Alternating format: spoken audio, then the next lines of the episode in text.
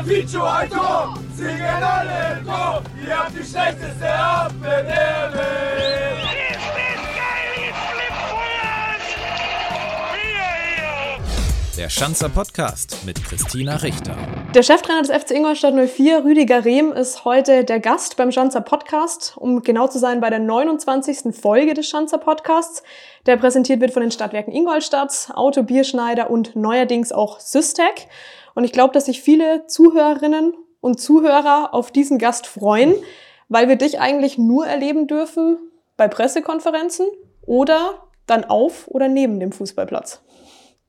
Ja, so ist es. Ich freue mich auch. Ich kenne es äh, soweit nicht, äh, was das angeht. Habe Podcasts noch nicht so oft gemacht, deswegen freue ich mich auch mal, äh, hier teilnehmen zu dürfen. Ich glaube, bei einem Podcast warst du tatsächlich schon mal zu Gast, ne? Einen habe ich gemacht bei, äh, bei in Wiesbaden, war ich einmal, aber eine halbe Stunde, glaube ich, zugeschaltet. Der durfte da mal mitmachen. Die haben da aber immer so eine dreistündige Studioshow, keine Ahnung, gemacht. Ja, das war immer ziemlich lange. Ähm, da durfte ich auch mal mitmachen. Ich glaube, mit der Kollegin Eine. Sonja war der ja, damals, Sonja, ne? Genau, ja, genau. richtig. Wir haben viele Themen auf dem Zettel, die wollen wir heute natürlich alle mit dir bequatschen, aber natürlich gebührt sich, dass wir nochmal einen kleinen Rückblick wagen. Und der lässt sich am besten einordnen in unsere Rubrik Unsere Spielzeit. Da würde ich gern damit beginnen, dass du nochmal ein bisschen dahingehend zurückblickst und dich erinnerst an einen Anruf, der damals vom FC Ingolstadt 04 sicher auf deinem Handy einging. Und zu hören war bestimmt jemand aus unserer sportlichen Leitung, entweder Dietmar Beiersdorfer oder Malte Metzelder. Das kannst du uns ja gleich erzählen. Da würde mich jetzt interessieren, was hat der Anruf, als der damals bei dir einging, ausgelöst? Also es war Malte Metzelder, ja, der mich als erstes kontaktiert hat ähm, und äh, mich einfach darum gebeten hat, ob man sich mal treffen kann, äh, unverbindlich. Das war jetzt gar nicht so, dass es da schon ums Eingemachte ging, sondern eher mal so sich kennenzulernen, äh, mal so ein bisschen äh, sich auszutauschen.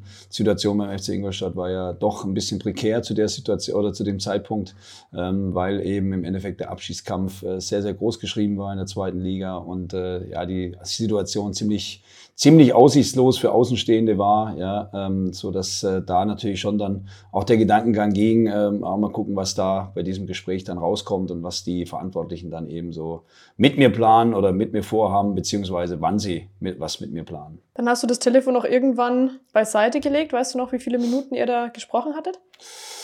Ja, ich glaube, das war relativ kurz sogar. Wir haben gar nicht so lange geredet, weil wir eigentlich einen Termin ausgemacht haben, um uns dann äh, persönlich zu treffen. Ähm, und von daher haben wir das, glaube ich, relativ, ja, ich würde mal sagen, keine zehn Minuten wird das Gespräch gedauert haben. Ähm, und wir haben dann einen Termin ausgemacht, äh, wo wir uns dann eben wirklich in die Augen schauen können und persönlich getroffen haben, äh, um ein persönliches Gespräch zu führen, was besser ist als am Telefon was Fans, was wir alle gar nicht so mitkriegen, was passiert danach? Also du legst das Telefon beiseite und welche Schritte werden dann so eingeleitet? Wir hatten ja noch einen Trainer, André Schubert war damals noch im Amt, aber was war dann bei Rüdiger Rehm zu Hause los in Wiesbaden? Äh, also wie gesagt, es war ja nicht so, dass es darum ging, äh, den André Schubert sofort abzulösen. Das war jetzt gerade das erste Thema, sondern es ging eher darum, äh, dass der Verein bzw. die Vereinsverantwortlichen mich einfach mal kennenlernen wollten, mit mir mal ein Gespräch führen wollten und da einfach mal schauen, wie es meine Situation war. Ich war ja eigentlich erst seit fünf, sechs Wochen damals nicht mehr im Amt ja, und habe eigentlich eher versucht, in dem, in dem Zeitraum ein bisschen abzuschalten, ein bisschen runterzukommen, habe eigentlich auch geplant gehabt, äh, länger äh, ähm, abzuschalten, ja, um einfach mal ein bisschen Ruhepause in meine, in meine äh, Trainerlaufbahn reinzukriegen, weil das doch immer äh, über viele Jahre hintereinander ging äh, und wenig Pausen drin waren. Und äh, deswegen war da gar nicht so der erste Gedanke drauf, äh, wen löse ich nächste Woche ab oder sonst irgendwas, sondern es ging eher darum, für mich eigentlich äh, Ruhe zu finden. Der Anruf kam und dann, ja, man, man hört natürlich jeden Verein an und vor allem, wo der FC Ingolstadt angerufen hat, äh, was war für mich natürlich schon immer eine, eine gewisse Verbindung äh, aufgrund von 2019, aber ich war auch schon vor äh, 2019 mit der SG Sonnenhof Groß Asbach mal hier zum Testspiel mit, gegen Ralf Hasenhüttel. Also das heißt, ich war, habe das Gelände gekannt ähm, und das hat mich natürlich schon immer gereizt, äh, mit dem Verein oder an dem Verein dann auch äh, Interesse zu finden. Und deswegen war es für mich auch klar, dass wir uns äh, zusammenkommen und dass wir uns treffen werden. Kannst du dich noch erinnern, wo du damals warst? Warst du zu Hause? Warst du in einem ich, Café? Ich war zu Hause. Wo der Anruf kam, mhm. ja, war ich zu Hause. Ähm, wie ich da zu dem Zeitpunkt sehr, sehr oft war, weil das ist natürlich dann der, die Phase, wo man dann auch wirklich zu Hause verbringen kann, ähm, wo man viel mit der Familie verbringen kann, wo man äh, die Kinder dann mal wirklich äh, ähm, tagtäglich sieht, was bei uns im Job ja nicht ganz so oft möglich ist. Und äh, von daher war ich zu Hause und habe den Anruf zu Hause empfangen. Was waren da so für Gefühle, die da bei dir eingeprasselt sind?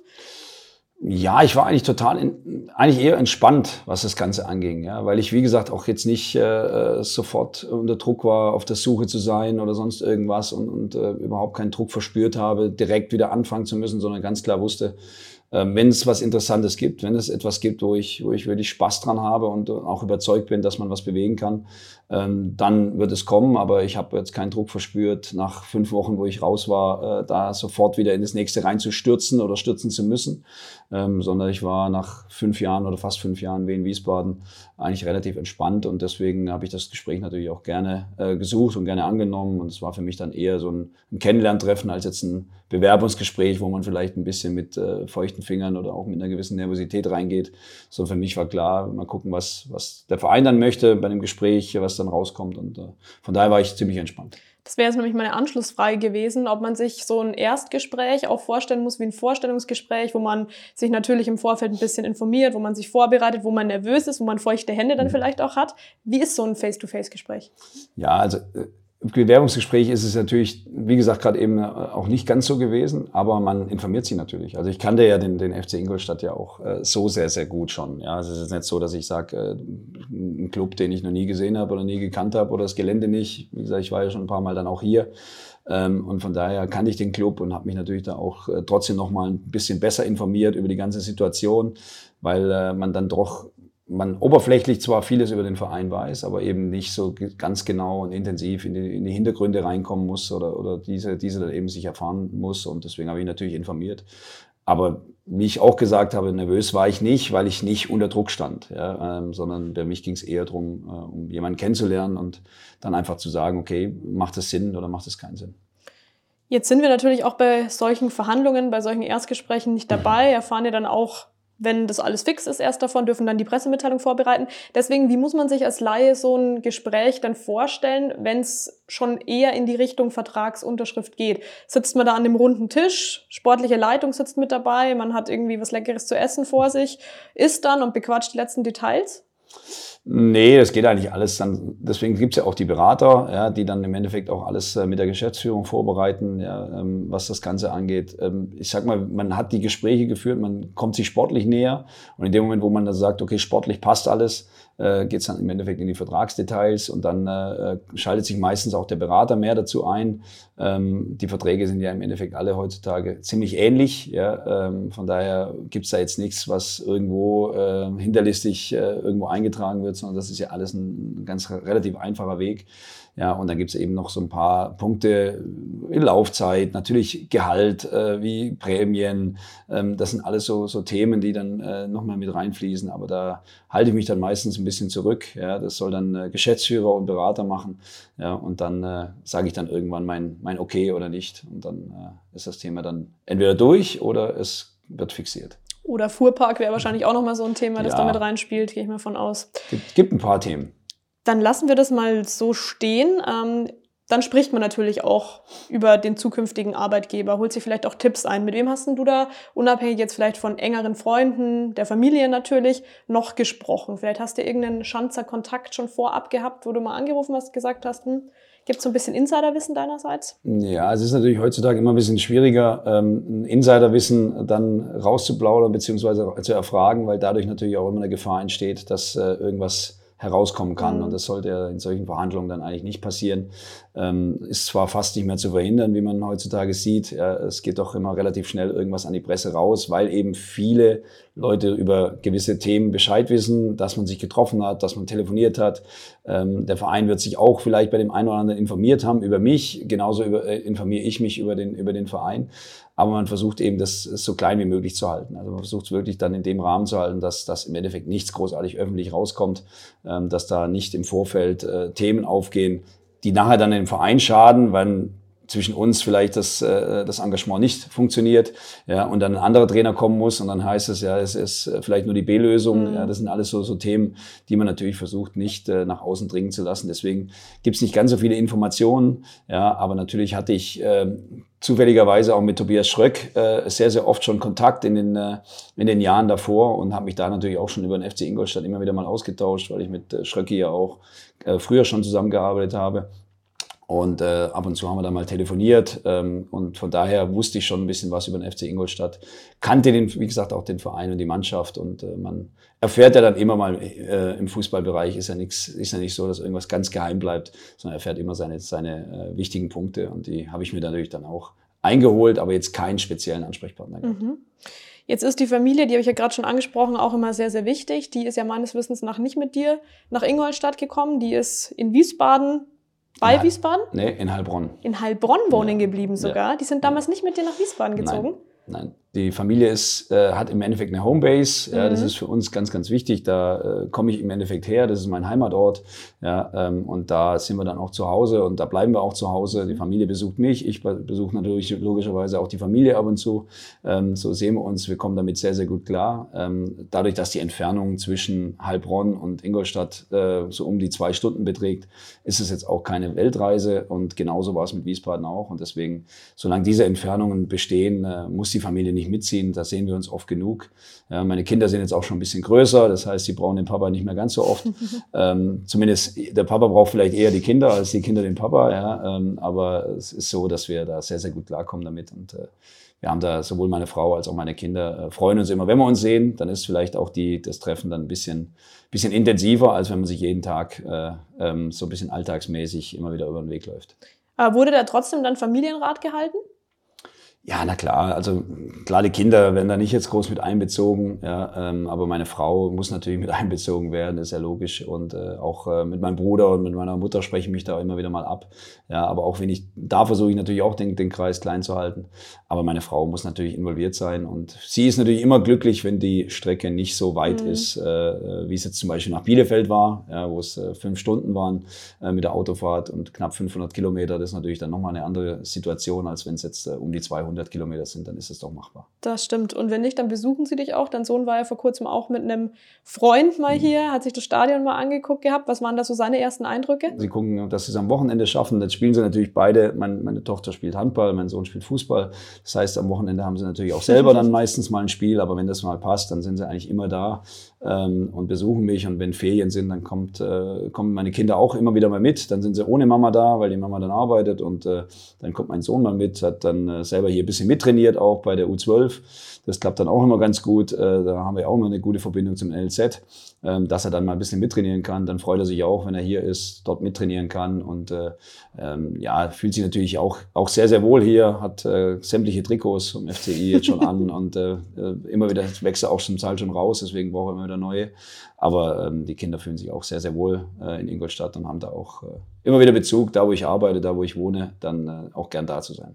Hat er denn einen Lieblingsspieler, dein Sohn, wenn du sagst, der kriegt immer wieder neue Trikots? Ja, hat schon einige. Ja, also klar, Schröcki und Max, die kennt er beide schon sehr, sehr lang. Max Dittgen und äh, Schröcki, weil die eben auch meine Spieler schon in äh, anderen Vereinen waren.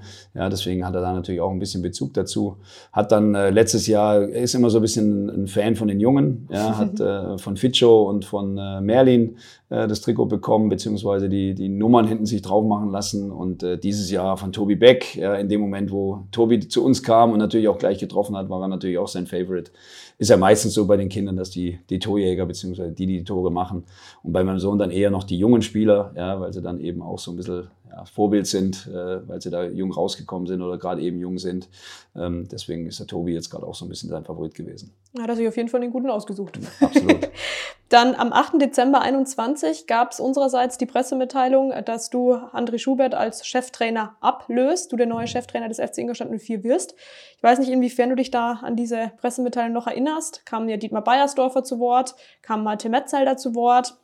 Und es war äh, von einem klaren Anforderungsprofil für die derzeitige Situation sowie die zukünftige Ausrichtung des Vereins die Rede, um wichtige Impulse zu setzen, aber auch eine mittel- und langfristige Weiterentwicklung des Teams zu erreichen. So, das war viel Inhalt. Mhm. Was hat das denn zusammengefasst bedeutet? Ja, ich glaube, es hat bedeutet, dass der Verein natürlich einen Trainer gesucht hat, der die Situation, das heißt diesen Zweitliga-Abstiegskampf annimmt, versucht nochmal das Bestmögliche aus äh, dieser Situation rauszuholen, vielleicht nochmal das Unmögliche zu schaffen, nochmal eine Wende reinzubringen, indem er einfach auch äh, gewisse Stimmung in, den, in die Mannschaft reinbringt. Ähm, was uns natürlich nicht so gelungen ist, was äh, ähm, wir gerne noch ein bisschen besser gehabt hätten. Es gab immer wieder mal so ein paar Highlights, aber eben nicht genug, um dann diese Situation zu lösen. Aber nichtsdestotrotz war uns klar, zu dem Zeitpunkt, wo wir die Gespräche aufgenommen haben, beziehungsweise wo wir uns auch geeinigt haben, dass äh, es natürlich eher oder die große Wahrscheinlichkeit da ist, dass der Abstieg nicht mehr zu verhindern ist. Und dann ging es eben drum, auch nach dem Abstieg etwas Neues aufzubauen, die dritte Liga zu kennen, ja, äh, trotzdem auch in der zweiten Liga schon aktiv gewesen zu sein, eine Mannschaft äh, einen gewissen Plan mitzugeben, eine Mannschaft äh, ähm, aufzubauen, ähm, um dann eben auch in der im Falle des Falles, was ja damals noch nicht 100% war, aber die Wahrscheinlichkeit hoch war, bei einem Abstieg einfach einen Neuaufbau zu machen und nicht äh, dann alles über den Haufen zu werfen, sondern eben mit diesem Trainer, ähm, der dann gekommen ist, den Abstieg äh, anzunehmen und dann eben den Wiederaufbau äh, zu planen und das haben wir dann auch gemacht. Was macht denn dann deiner Meinung nach eine gute Basis aus, auf der man langfristig Erfolg hat und langfristig zusammenarbeiten kann? Ja, für mich ist es das Wichtigste im Endeffekt, dass wir miteinander äh, viele Themen sprechen. Ja, ähm, dass wir gemeinsam analysieren, dass wir Dinge aufarbeiten, dass wir äh, nicht äh, vorschnell reagieren ja, oder emotional reagieren. Das versuche ich auch immer meiner Mannschaft äh, gegenüber zu machen, nicht nach dem Spiel direkt äh, die große Analyse auszupacken, ähm, sondern erstmal meine Emotionen auch wieder runterzubringen und dann eben klar und deutlich am Tag danach äh, zu analysieren und dann eben auch Dinge anzusprechen. Und ich glaube, dass es äh, auch wichtig ist, mit meinem Umfeld, also mit meinen Vorgesetzten, äh, so drüber zu sprechen, dass wir ähm, im Endeffekt den Tag, wenn mal eine Niederlage da ist, den Tag einfach mal so hinnehmen, aber auch bei einem Sieg, ja, und dann trotzdem drüber sprechen, was war gut, was war nicht gut, ja, was sind die Maßnahmen, die wir ergreifen, die ich ergreife als, als Trainer mit der Mannschaft, was sind die Maßnahmen, die wir außenrum vielleicht noch ergreifen können und so einfach in Ruhe und versuchen einfach mit, mit Souveränität immer wieder aufzutreten und äh, der Mannschaft einfach das Gefühl zu geben, okay, die, die da oben die Entscheidungen treffen, die treffen sie zusammen, es gibt, da passt kein Blatt Papier dazwischen ähm, und die Entscheidungen, die sie treffen, die haben immer einen Sinn. Ja? Und äh, da müssen sie nicht großartig fragen oder irgendwas hinterfragen, sondern es muss einfach äh, klar sein, warum wir das eine oder andere vielleicht machen. Der Zusammenhalt ist das A und O, aber auch der erste Eindruck. Ich glaube, da wirst du mir auch zustimmen. Also egal, ob jetzt im beruflichen oder im privaten, irgendwo überall. Und diesen ersten Eindruck, den gibt's ja auch, wenn man zum neuen Arbeitgeber kommt, also in dem Fall zum FC Ingolstadt 04. Du warst in der Geschäftsstelle zu Gast, du warst natürlich auch bei der Mannschaft, hast da deine allererste Kabinenansprache gehalten. Ähm, wie genau planst du denn sowas? Wie genau planst du so eine Ansprache oder so ein erstes Kennenlernen in der Geschäftsstelle? Ähm, da bin ich eigentlich relativ spontan. Ja, da plane ich nicht und sage, okay, ich muss zuerst zu dem und erst zu dem und muss dann vielleicht bei dem das ansprechen. Ähm, da bin ich relativ spontan, äh, spontan und auch flexibel. Ich musste auch die Kabinenansprache, konnte ich nicht in der Kabine abhalten, weil damals eben die Corona-Phase war. Das heißt, wir mussten sie äh, außerhalb der Kabine abhalten, im, im Skills Lab damals, in großen, großen Räumlichkeit, die einfach eine gute Lüftung hat. Ähm, und so war das im Endeffekt nicht, äh, nicht planbar von zu Hause aus, sondern man muss spontan reagieren und muss dann einfach auch intuitiv sagen, okay, mit der Person spreche ich da. Natürlich geht es darum, sich vorzustellen. Natürlich geht es darum, auch den, den ersten Menschen, den man trifft, dann kennenzulernen oder wenn man den zum ersten Mal trifft, kennenzulernen, mal den ersten Eindruck zu haben. Ähm, und so ging es mir im Endeffekt, bin ich durch die Geschäftsstelle gelaufen, von Büro zu Büro, ohne Plan vorher, ohne äh, irgendwelche äh, Vorgaben, die ich, die ich sagen wollte und habe dann äh, versucht, mich äh, im Endeffekt relativ schnell in die Geschäftsstelle auch zu integrieren und dann natürlich auch mit der Mannschaft schnell äh, Kontakt zu, äh, zu knüpfen. Wie lange hat es gedauert, bis du alle Namen so einigermaßen parat hattest oben in der Geschäftsstelle?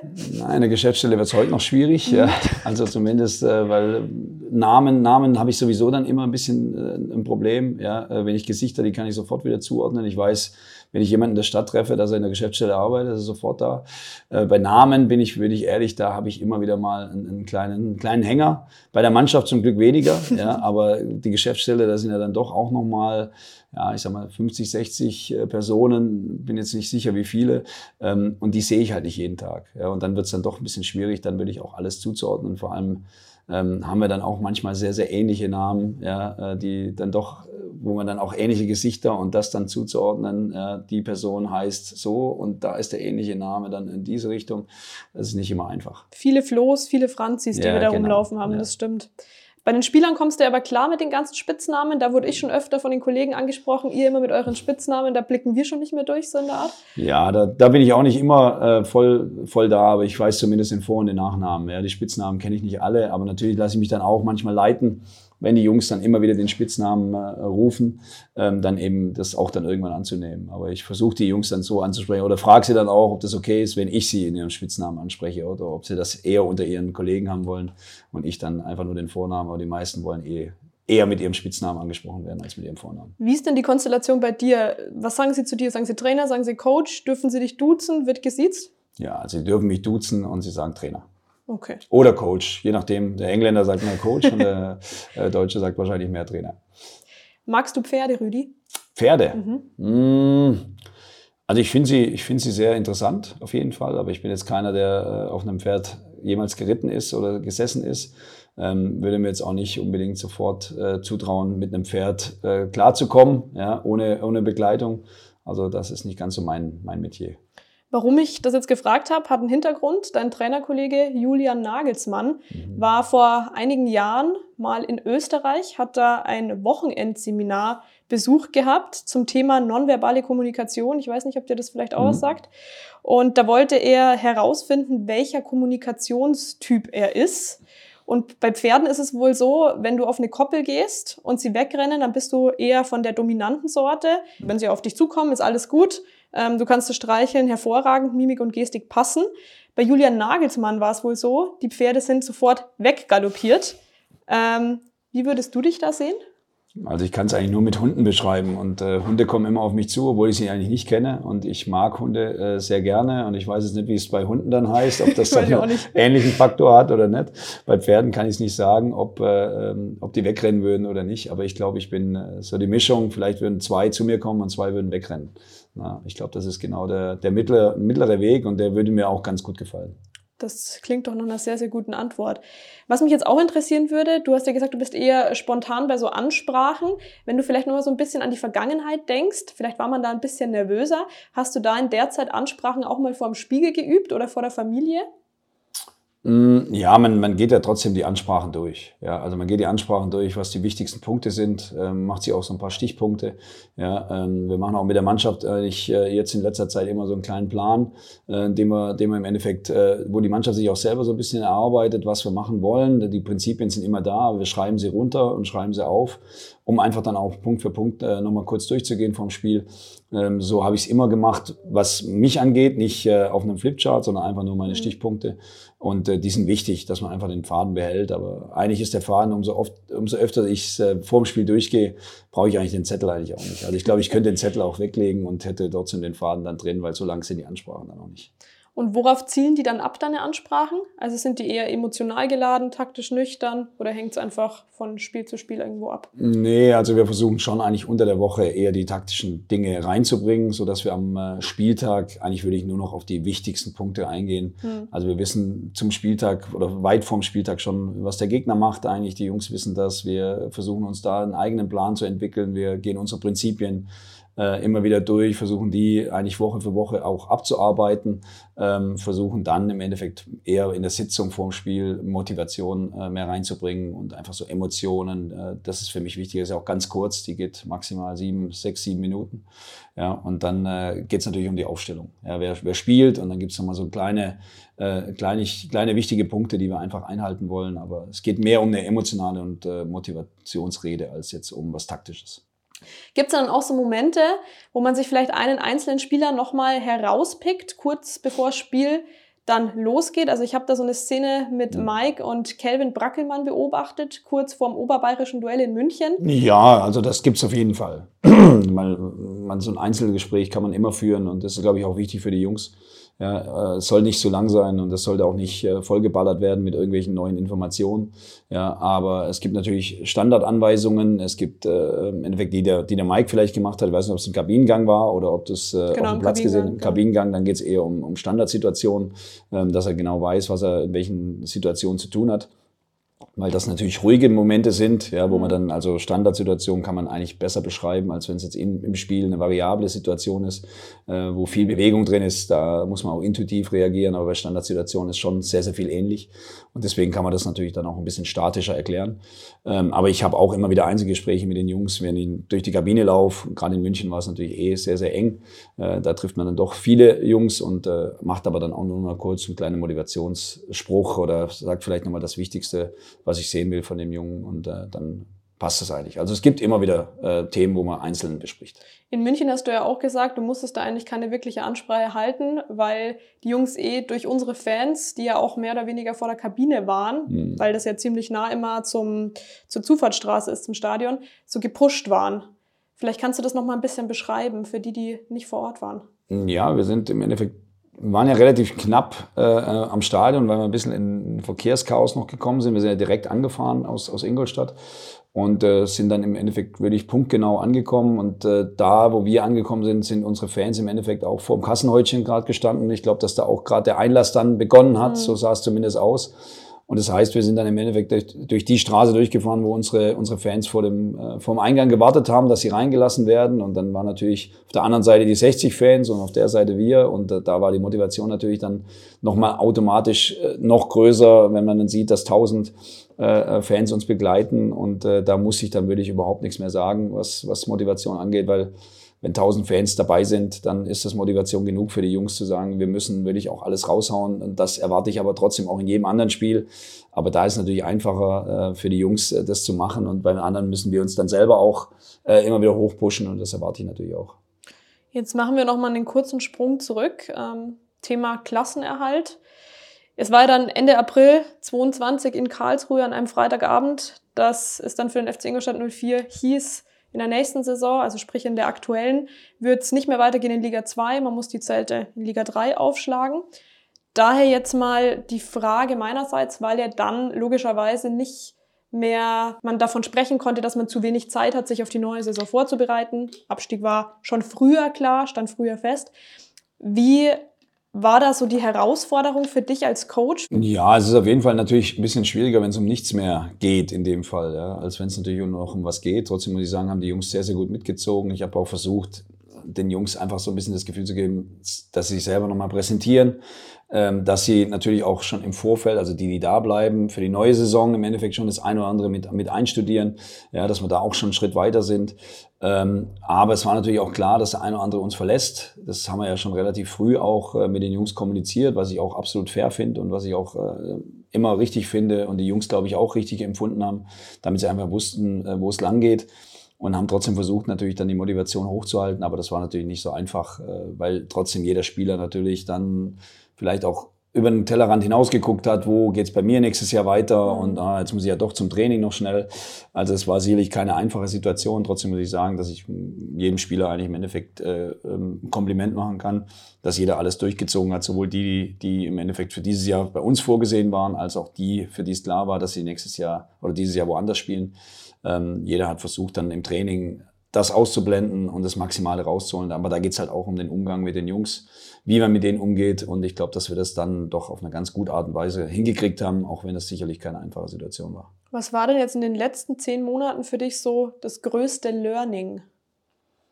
Ähm, ja, es war natürlich, war schon ein hartes halbes Jahr, das erste, ja, weil eigentlich, wie gesagt, auch vieles schon vorausschaubar war, ja, dass man diese Klasse nicht halten kann. Das heißt, da jetzt auch wirklich die, die Motivation selber hochzuhalten, auch für die Jungs hochzuhalten, trotzdem nochmal alles zu versuchen. Ja, ich denke schon, dass es im März für jeden eigentlich äh, klar war. Wir mussten eine unglaubliche Serie spielen. Ja, die mussten wir im Endeffekt vom Dezember an schon spielen, aber dann ab März hat man schon gemerkt, okay, jetzt geht der Glaube auch endgültig weg. Und äh, das muss man natürlich auch erstmal lernen, weil das kannte ich jetzt so auch nicht. Äh, bei mir ging es eigentlich immer bis zum letzten Spieltag bei vielen Situationen um, um alles.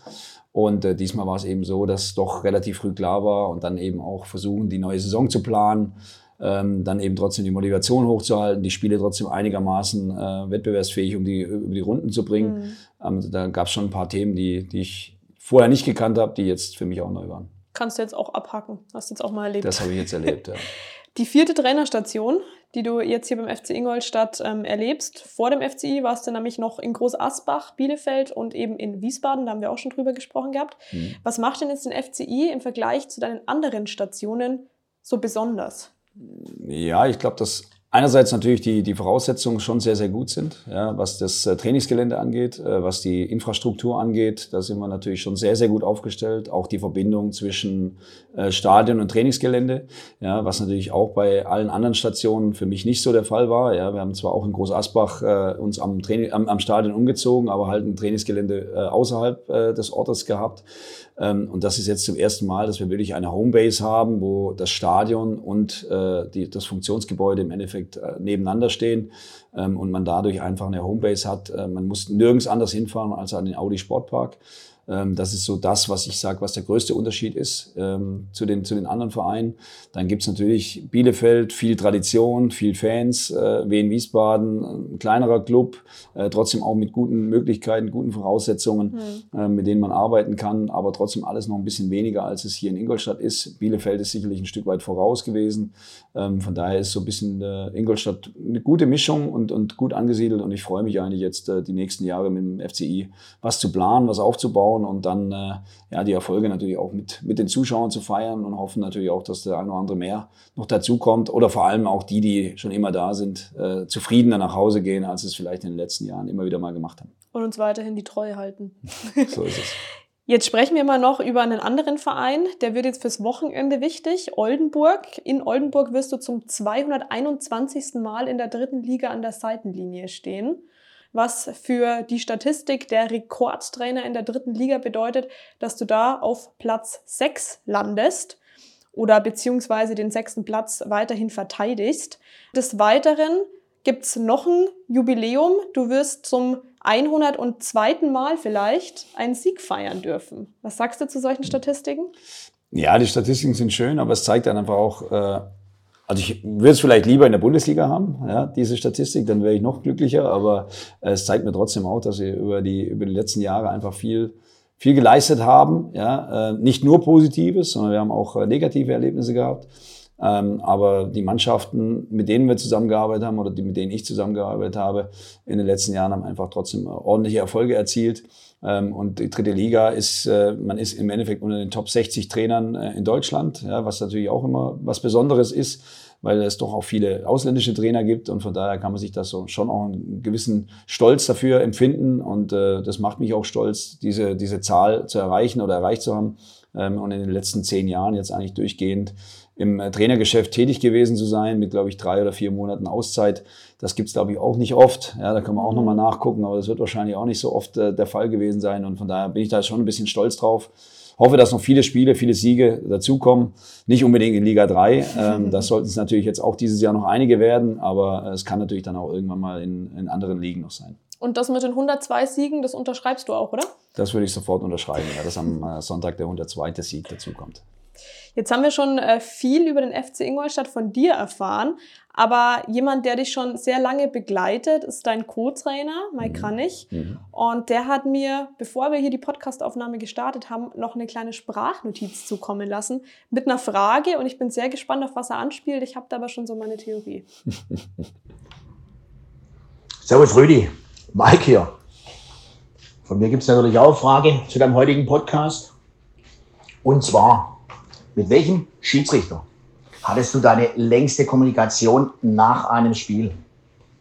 Und was war der Inhalt? Puh, das ist nicht so ganz einfach, weil ich rede eigentlich gerne mit den Schiedsrichtern nach dem Spiel nochmal in Ruhe in der Kabine, äh, gehe oft da auch nochmal vorbei. Äh, ich würde sagen, wahrscheinlich mit, äh, mit Alexander Sator. Ähm, das ist mir jetzt so ein bisschen zumindest im Gedächtnis, dass ich mit ihm sehr, sehr häufig auch länger nochmal gesprochen habe, äh, weil er auch sehr reflektierend ist, äh, sich auch selber äh, sehr, sehr gut reflektiert und auch sagt, wenn er, wenn er einfach mal ein, ein schlechtes Spiel hatte oder einfach eine Entscheidung wahrscheinlich falsch gesehen hat, dann gibt das auch gerne zu und das finde ich, finde ich eine klasse Sache, ähm, weil Fehler machen wir alle. Ähm, aber ich kann, ich halte nichts davon, dann irgendwelche Ausreden zu suchen und da ist Alexander Sater einer, ähm, der da würde ich auch sehr, sehr klar ist in seinen Aussagen. Dazu habe ich ihn als vierten Offiziellen gehabt im, im Relegationshinspiel und da gab es natürlich auch viel äh, Trubel zwischen den Bänken und er hat da auch immer sehr, sehr gut die Ruhe reingebracht. Deswegen glaube ich, dass äh, er wahrscheinlich einer ist, mit dem ich am längsten und äh, am häufigsten gesprochen habe. Ist es vielleicht auch eine Anspielung dahingehend gewesen, dass du als Trainer in Deutschland ähm, zum ersten Mal mit einer Gelbsperre belangt wurdest? Hm, ja, das ist halt auch so ein, so ein Zusatz, äh, den ich ich sag mal so, den Rekord habe ich mir zum Glück gesichert. Ja, den äh, konnte man nur einmal erreichen, also von daher Richtig. musste ich Gas geben. Äh, den habe ich mir dann gesichert. Ähm, ich finde, das ist, ja, das ist so ein bisschen, da bin ich ein bisschen im Zwiespalt. Ich finde das keine gute, keine gute Regelung, ja, dass man äh, im Endeffekt eine gelbe Karte äh, bekommt überhaupt, weil es einfach für die Außendarstellung, äh, ähm, finde ich, so ein bisschen herabwürdigend ist für die, für die Trainer.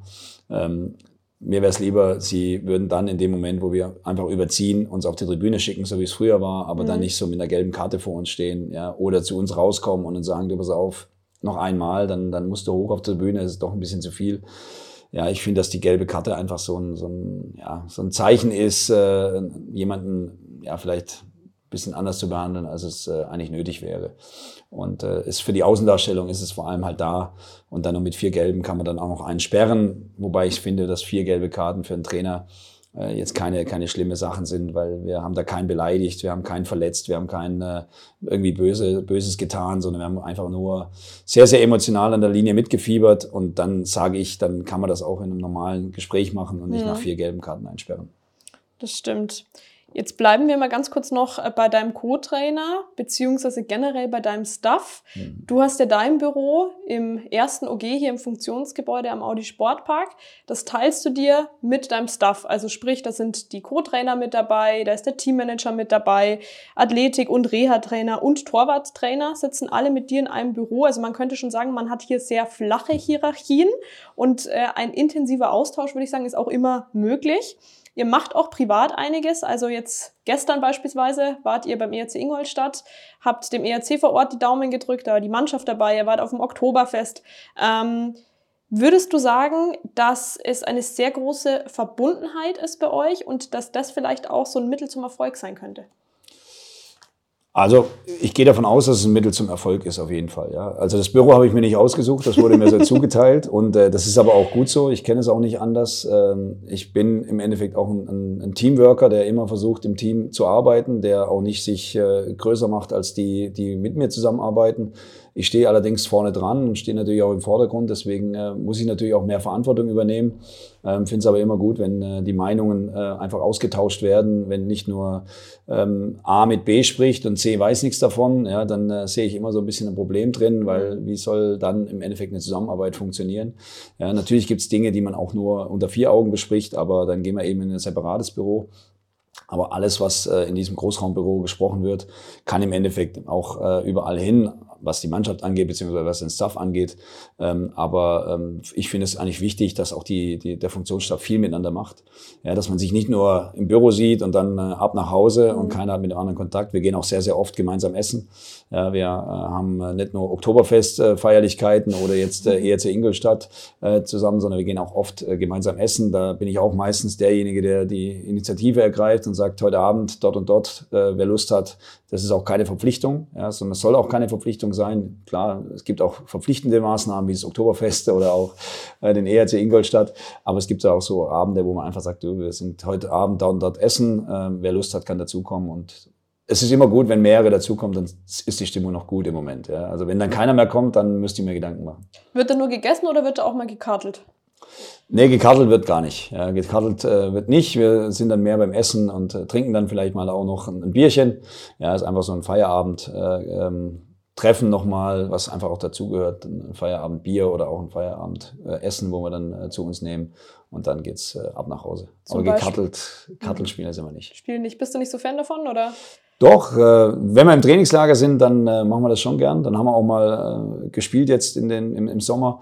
Äh, da war jeden Abend natürlich auch ein Highlight und es wurde komischerweise auch immer mehr. Ja? Also wir waren zuerst, waren wir glaube ich zu dritt oder zu viert, äh, die, die äh, Schwimmen gespielt haben. Mhm. Ja, wir sind dann, äh, müssen ja gucken, dass jeder mitspielen kann und ich bin jetzt auch nicht der Experte in allen Kartenspielen. Ähm, und dann war aber auf einmal war der, der Tisch voll und wir mussten sogar fast noch einen zweiten aufmachen, damit, weil die Karten sonst nicht gereicht hätten. Also von daher hat man auch da gemerkt, dass das natürlich auch so ein wichtiger Punkt ist, äh, auch im Trainingslager einfach so als Stab, als, als Stab zusammenzuhalten. Sind dann auch gemeinsam noch eine Bergtour gelaufen, ja, haben da auch noch mal ähm, ein bisschen was gemacht, äh, vom Zeugbad über den Physiotherapeuten, äh, einen sehr, sehr steilen Berg hochgejoggt mit der Mannschaft zusammen. Auch das gilt halt einfach, den Zusammenhalt zu stärken. Und ich glaube einfach, dass wir als Team stärker sind wie jeder Einzelne. Und das ist äh, der ausschlaggebende Punkt, warum wir viel zusammen machen. Jetzt wollen wir vom Team mal ein bisschen wegkommen und noch mal ein bisschen mehr auf dich gucken und auf deinen typischen Tagesplan. Wann kommst du hier am Funktionsgebäude an und wie sieht dann so ein regulärer Tagesablauf bei dir ab? Also wenn der Mike nicht da wäre, dann würde ich wahrscheinlich immer einen Tick später kommen. Ja, aber Mike Kranich ist ein Frühaufsteher und äh, äh, dadurch, dass wir oft eine Fahrgemeinschaft bilden, holt er mich ab oder ich ihn ab. Und äh, wenn ich ihn abhole, dann muss ich auch früh, früh raus. Ja, ähm, und Mike ist einfach ein, ein aufgrund seiner vorherigen Arbeiten äh, einfach einer, der sehr, sehr früh aufsteht und der sehr, sehr früh arbeiten beginnen möchte. Und deswegen sind wir so zwischen ja, halb acht und acht meistens hier am Funktionsgebäude. Ähm, und äh, dann gibt's von meiner Seite erstmal ein gemütliches Frühstück. Das gehört immer dazu. Ja, ich frühstücke nicht zu Hause, sondern ich frühstücke hier. Ähm, und äh, das auch gerne mal mit der Mannschaft oder auch mit dem Funktionsstab. Auch da werden es immer mehr, die jetzt äh, im Aufenthaltsraum sitzen und gemeinsam frühstücken. Auch das ist so ein kleines äh, Treffen, wo wir immer wieder haben. Und deswegen, also gegen halb acht, acht sind wir normalerweise am Funktionsgebäude. Wie geht's dann weiter bei dir? Ja, dann ist äh, zwei Stunden vorm Training äh, ist immer eine Trainingsbesprechung ja, wo wir im Endeffekt alle äh, Vorgaben, alle Aufgaben verteilen, ja, wer was hat, wo wir wissen, welches Personal zur Verfügung steht. Mhm. Das heißt, auch da kommen alle zusammen.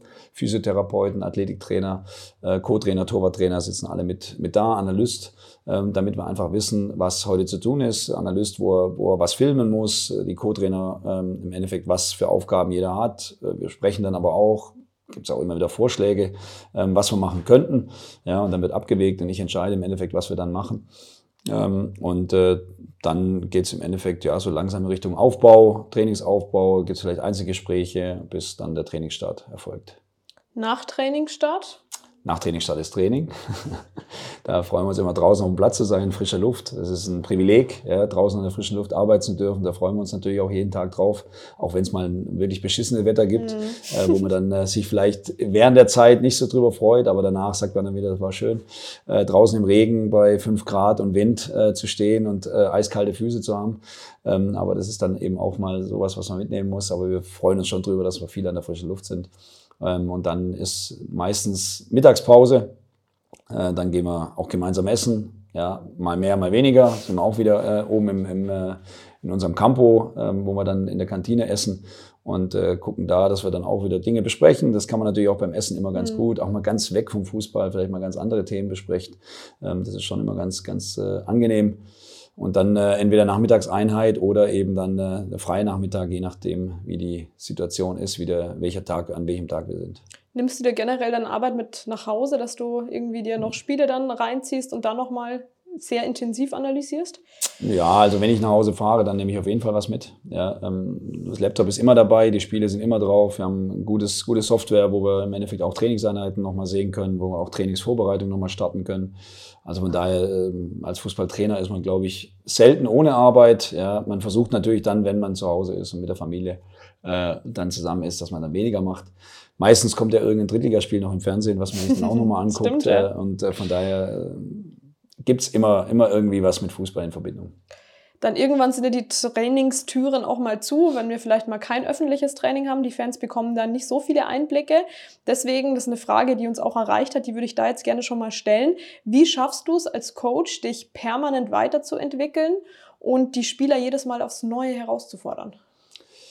Also erstmal brauchen wir, glaube ich, eine sehr hohe äh, Eigenmotivation, ja, weil wir haben ja niemanden, der uns im Endeffekt äh, äh, aufbaut, beziehungsweise der nach Niederlagen zu uns kommt und sagt, pass auf, das und das und dann wird's wieder besser, sondern da müssen wir uns natürlich selber finden. Vielleicht gibt's mal die Familie, äh, die dann zu dir steht, ja, aber auch die sind natürlich dann so vielleicht nicht die, die man dann sofort anhört, ja, sondern äh, man muss sich da schon selber so ein bisschen aus dem, aus dem Dreck ziehen. Ähm, und von daher versuche ich da natürlich schon über viel über Eigenmotivation zu gehen, äh, über positives Denken. Ja, einfach äh, immer wieder sagen, wir haben schon so vieles Positives erreicht und jetzt ist einfach mal eine negative Phase und jetzt geht es darum, es richtig aufzuarbeiten, richtig zu analysieren, die richtigen Maßnahmen zu ergreifen, dann geht es wieder in die richtige Richtung. Und genauso auch die Jungs mitzunehmen. Ja, ich glaube, mhm. dass man da, wenn man, wenn man authentisch ist, dass die Jungs das einem dann auch abnehmen, dass sie einen das da auch glauben.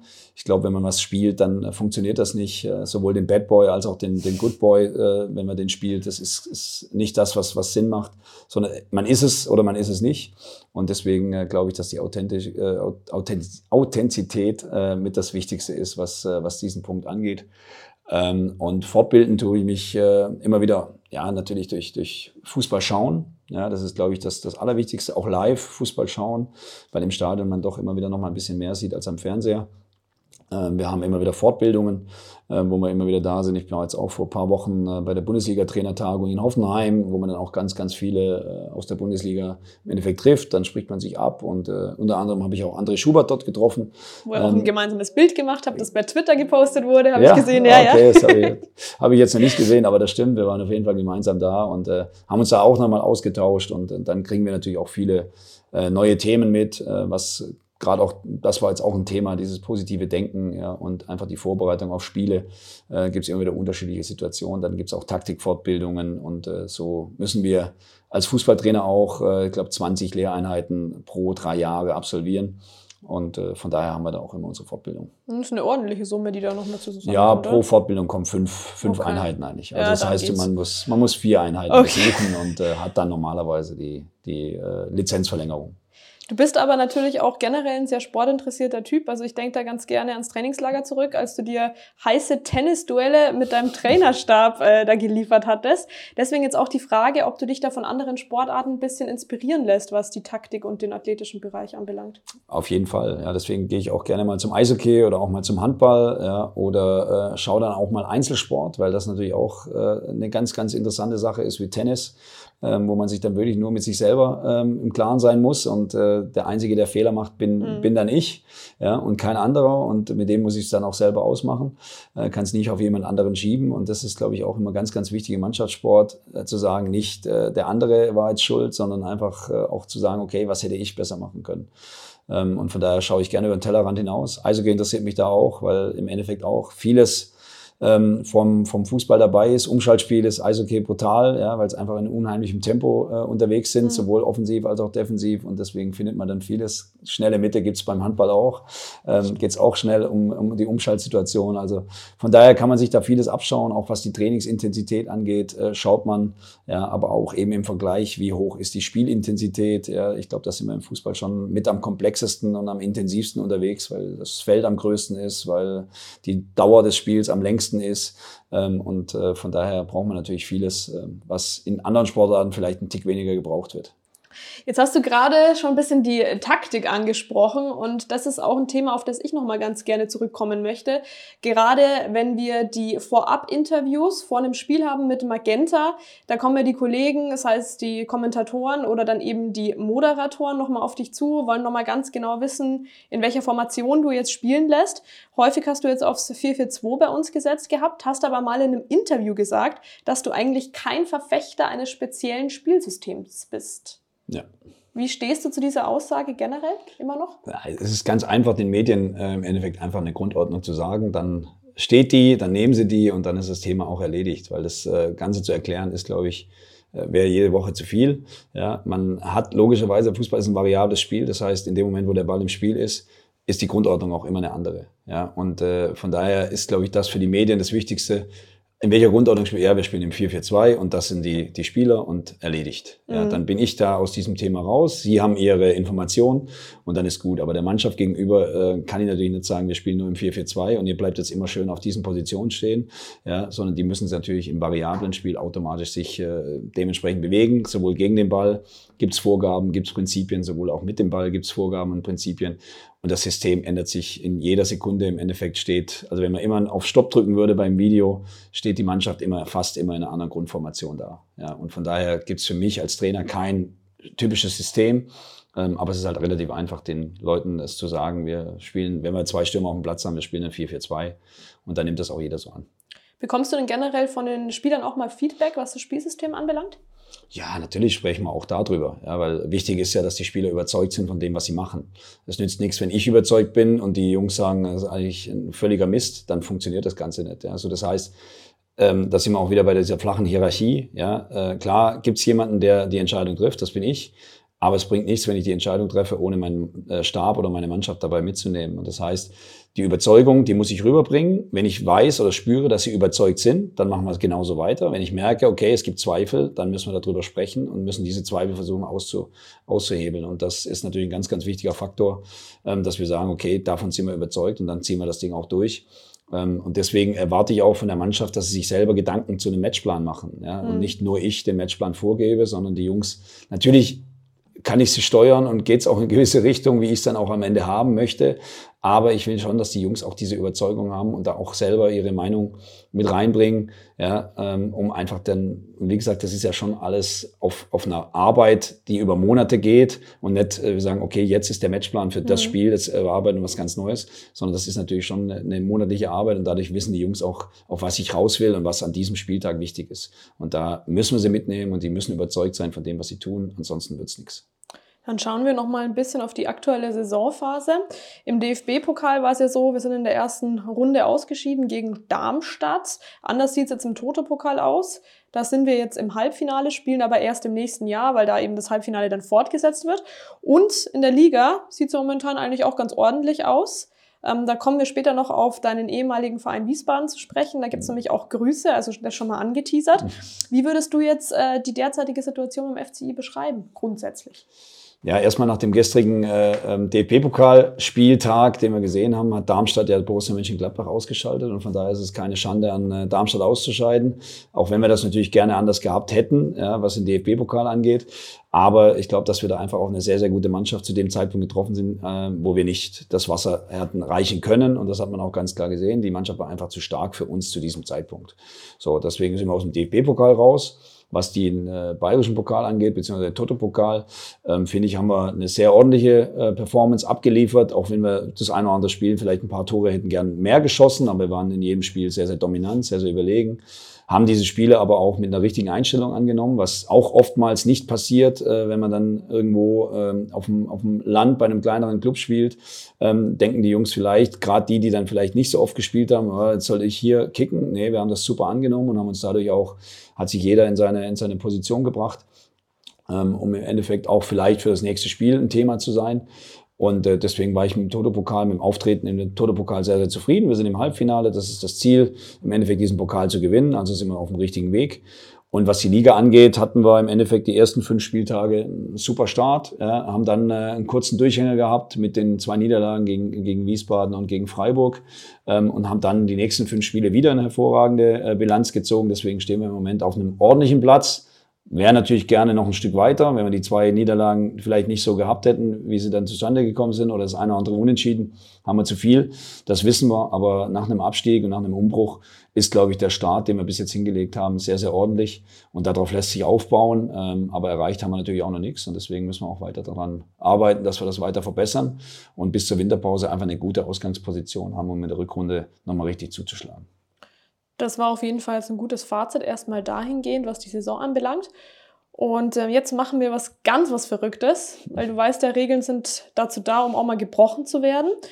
Und wir, nicht. Ja, in dem Fall jetzt mal schon beim Schanzer Podcast, okay. der präsentiert wird von Stadtwerken Ingolstadt, Auto Bierschneider und Systec.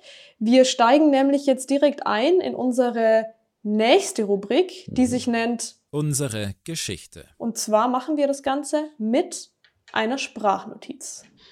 Ja, servus Rüdi, Mocky hier und hallo an alle FCI-Podcast-Hörer. Ähm, ich habe eine Theorie aufgestellt und würde den Trainer gerne fragen, äh, was er dazu denkt. Ähm, ich glaube ja, dass ein Rezept des Erfolges war, dass ähm, was ich vielleicht äh, manchmal zu entspannt war, er vielleicht äh, zu angespannt war und wir uns da ein bisschen ergänzt haben und wir deswegen eine erfolgreiche Zeit hatten. Ich würde mal gerne deine Meinung dazu wissen, Rüdi.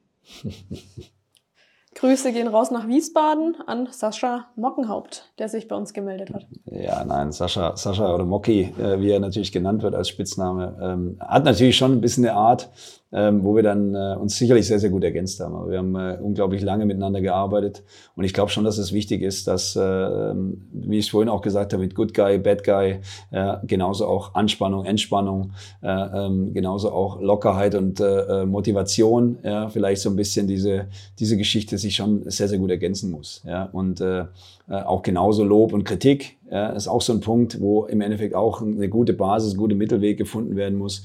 Und ich glaube, dass Mocky und, äh, und äh, meine Person, Person beziehungsweise insgesamt unser Stab sich da auch gut ergänzen. Ich glaube, dass ich auch mit Mike äh, im Endeffekt genau diesen, diesen Partner habe, der dann vielleicht manchmal ein bisschen äh, wie gesagt, Frühaufsteher ist. Ich bin eher derjenige, der morgens äh, vielleicht eher mal liegen bleibt, dafür abends bisschen länger wach bleibt. Da geht er dann früher ins Bett. Also es gibt immer so, so Sachen, wo äh, Gegensätze sich anziehen, mhm. aber auch brutal wichtig sind, wenn man sich ergänzt. Ja, und ich glaube, das ist das Entscheidende. Ja, man muss nicht immer äh, einer Meinung sein, aber wichtig ist, dass man sich ergänzt. Und das ist, äh, glaube ich, das Entscheidende. Und ich glaube, das gilt auch nicht nur für den Fußball und nicht nur für den Sport, sondern auch für die Gesellschaft. Man sollte andere anhören und äh, man muss nicht immer gleicher Meinung sein, aber man sollte sie akzeptieren. Wo Mocky vielleicht auch einen Wissensvorsprung jetzt gegenüber dir hat, ist das Zocken, oder? War das bei euch auch mal Thema? Hast du seine Gaming-Karriere auch mal ein bisschen verfolgt? Ja, das war dann natürlich auch, da sind wir auch absolut gegensätzlich, ja, weil ich kann es gar nicht und äh, mach's auch nicht und er ist da, ich glaube, irgendwo in der Weltrangliste war er sogar mal richtig gut dabei ja, ich kann das nicht so nachvollziehen, aber ich akzeptiere es, weil das ist halt einfach dann eine, eine Sache, die einer für sich wichtig empfindet. Ja, ähm, ich frage auch meinen Sohn immer, wie es so man da hinkommen kann und versuche dann auch ab und zu mal mitzuspielen, aber ich finde einfach keine Begeisterung dran. Und trotzdem würde ich es meinem Sohn nicht verbieten, auch wenn es dann manchmal doch ein bisschen weniger sein sollte. Und bei Mocke war es war es ähnlich. Ja, da habe ich auch gehofft, dass er am Wochenende nicht so viele Turniere hat, sondern sich eher vielleicht mal auf den Spieltag konzentriert äh, den wir hatten. Und äh, das sind dann genau diese Punkte, wo man was akzeptieren muss, äh, weil es halt heutzutage so ist und äh, aber nicht äh, äh, es alles verbieten sollte. Mit Mocky hast du dann auch sehr lange zusammengearbeitet, war Kapitän in Wiesbaden auch. Mhm. Ähm, viereinhalb Jahre warst du generell in Wiesbaden, was ja eigentlich sehr außergewöhnlich ist in dieser schnelllebigen Fußballwelt. Ja, das stimmt, aber ich war auch acht Jahre in Großasbach ja, und äh, viereinhalb Jahre in, in äh, Wiesbaden, war nur vier Monate in äh, Bielefeld. Ja, deswegen, äh, es gibt auch mal das, aber ich glaube schon, dass ich eher ein Trainer bin, der, der sehr, sehr lange, äh, langfristig ähm, arbeitet, der versucht eben auch was zu entwickeln, ähm, auch über Nachwuchsbereich etwas zu entwickeln, auch über Spieler äh, zu entwickeln und nicht immer auf den ganz schnellen, natürlich wollen wir alle den schnellstmöglichen Erfolg haben, aber es geht jetzt nicht nur darum, dass wir über Leichen gehen und alles äh, im Endeffekt nur diesem einen Punkt unterordnen, sondern es geht eben um was, um Kontinuität, um langfristigen Erfolg. Das nützt alles nichts, wenn man Beispiel ähm, aufsteigt und im nächsten Jahr im Endeffekt alles über den Haufen wirft und dann sofort wieder absteigt, sondern man sollte eben gucken, dass eine gute Basis besteht. Ein Haus wird ja auch von, von unten nach oben aufgebaut und fängt man nicht mit dem Dach an. Und deswegen ist das für mich so, glaube ich, das äh, beste Beispiel zu sagen, ich, ich bin eher ein Trainer, der ähm, in den letzten Jahren bewiesen hat, und das ist auch das, was ja der Verein hier beim FCI im Endeffekt in den Vordergrund gestellt hat, eher jemand zu finden, der möglicherweise auch äh, langfristig ähm, was aufbaut und nicht äh, nur kurzfristig die zweite Liga hält, ja, was wir vielleicht hätten uns gewünscht, aber es war halt nicht so, sondern eher was längerfristiges auch noch aufbaut und dann eben auf einer gesunden Basis. Dann bleiben wir noch bei Mocky und Wiesbaden. Du hast die beiden Relegationsspiele mit Wiesbaden damals bestritten, bist demnach äh, aufgestiegen. Deswegen, wie war das Wiedersehen jetzt mit Wiesbaden, nachdem du jetzt auf der Seite der Schanzer standest, neulich im Audi Sportpark? Äh, war eine Niederlage, die, die wir natürlich nicht gerne gehabt haben, vor allem weil wir 2-0 geführt haben. Ähm, es war ein bisschen vergleichbar mit dem, mit dem Relegationsspiel im Endeffekt. Ja. Ähm, damals war der FCI auch 2-0 vorne und äh, am Ende haben wir dann doch, also 2-0 vorne im Hinspiel und äh, im Rückspiel haben wir das Ganze dann drehen können. Und äh, es ging auch wieder 3-2 für Wiesbaden aus. Äh, ich hoffe, dass wir dann das Rückspiel 2-1 äh, in Wiesbaden gewinnen. Dann wird sich das Ganze ja wieder ausgleichen und äh, wir werden die, die Punkte gerne mitnehmen. Aber es hat mir natürlich schon wehgetan, gegen Wiesbaden zu verlieren. Aber Wiesbaden macht es einfach auch sehr, sehr gut in diesem Jahr. Die Mannschaft hat sich gefunden, ist ein bisschen zusammengeblieben, hat auch längerfristig jetzt äh, gemeinsam zusammengearbeitet und man sieht, dass man dann eben auch gute Erfolge erzielen kann. Und ähm, deswegen muss man Wiesbaden im Moment ein Kompliment aussprechen. Bis zu diesem Zeitpunkt stehen sie zu Recht da oben. Alles klar, dann lass uns noch mal einen Schritt zurückgehen. Deine Bielefeld-Zeit hast du gerade schon angesprochen. Nimm uns deswegen gerne mal mit in den Juni 2016. Boah, Juni 2016 war eine ganz, ganz stressige Zeit, ja, muss ich sagen, weil ähm, im Endeffekt man ganz, ganz schnell Entscheidungen treffen musste. Und äh, das war bei mir auch so. Und ich habe vielleicht eine Fehlentscheidung getroffen in dem Moment, aber aus Fehlern lernt man auch.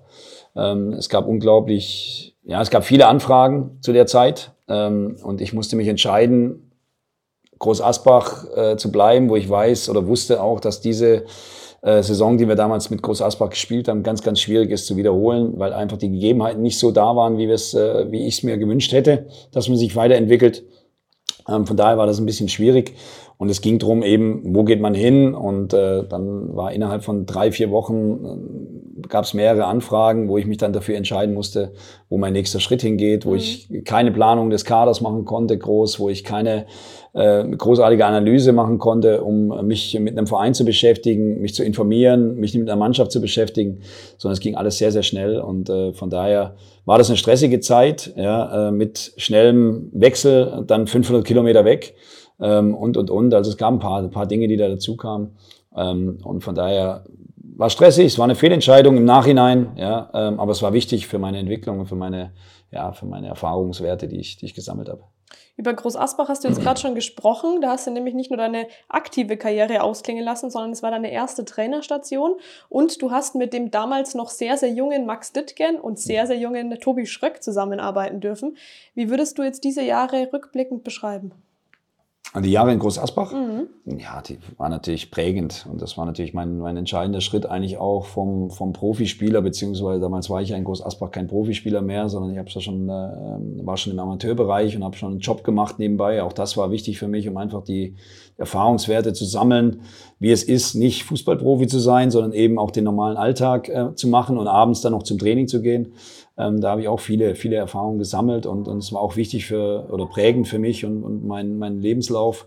Ähm, und von daher war das natürlich schon ein Verein, der, der mich sehr, sehr geprägt hat, ähm, der mir im Endeffekt die Chance gegeben hat, Trainer zu werden, äh, meine Trainerscheine zu machen und äh, dann eben auch diese Erfolge, die wir dann gefeiert haben, dass wir wirklich in die, mit diesem kleinen Dorfclub in die dritte Liga aufgestiegen sind, ähm, ist ja schon was Außergewöhnliches gewesen. Und äh, auch über die Relegation übrigens, ja, das hat mich auch so ein bisschen verfolgt, die letzten Jahre, die Relegation.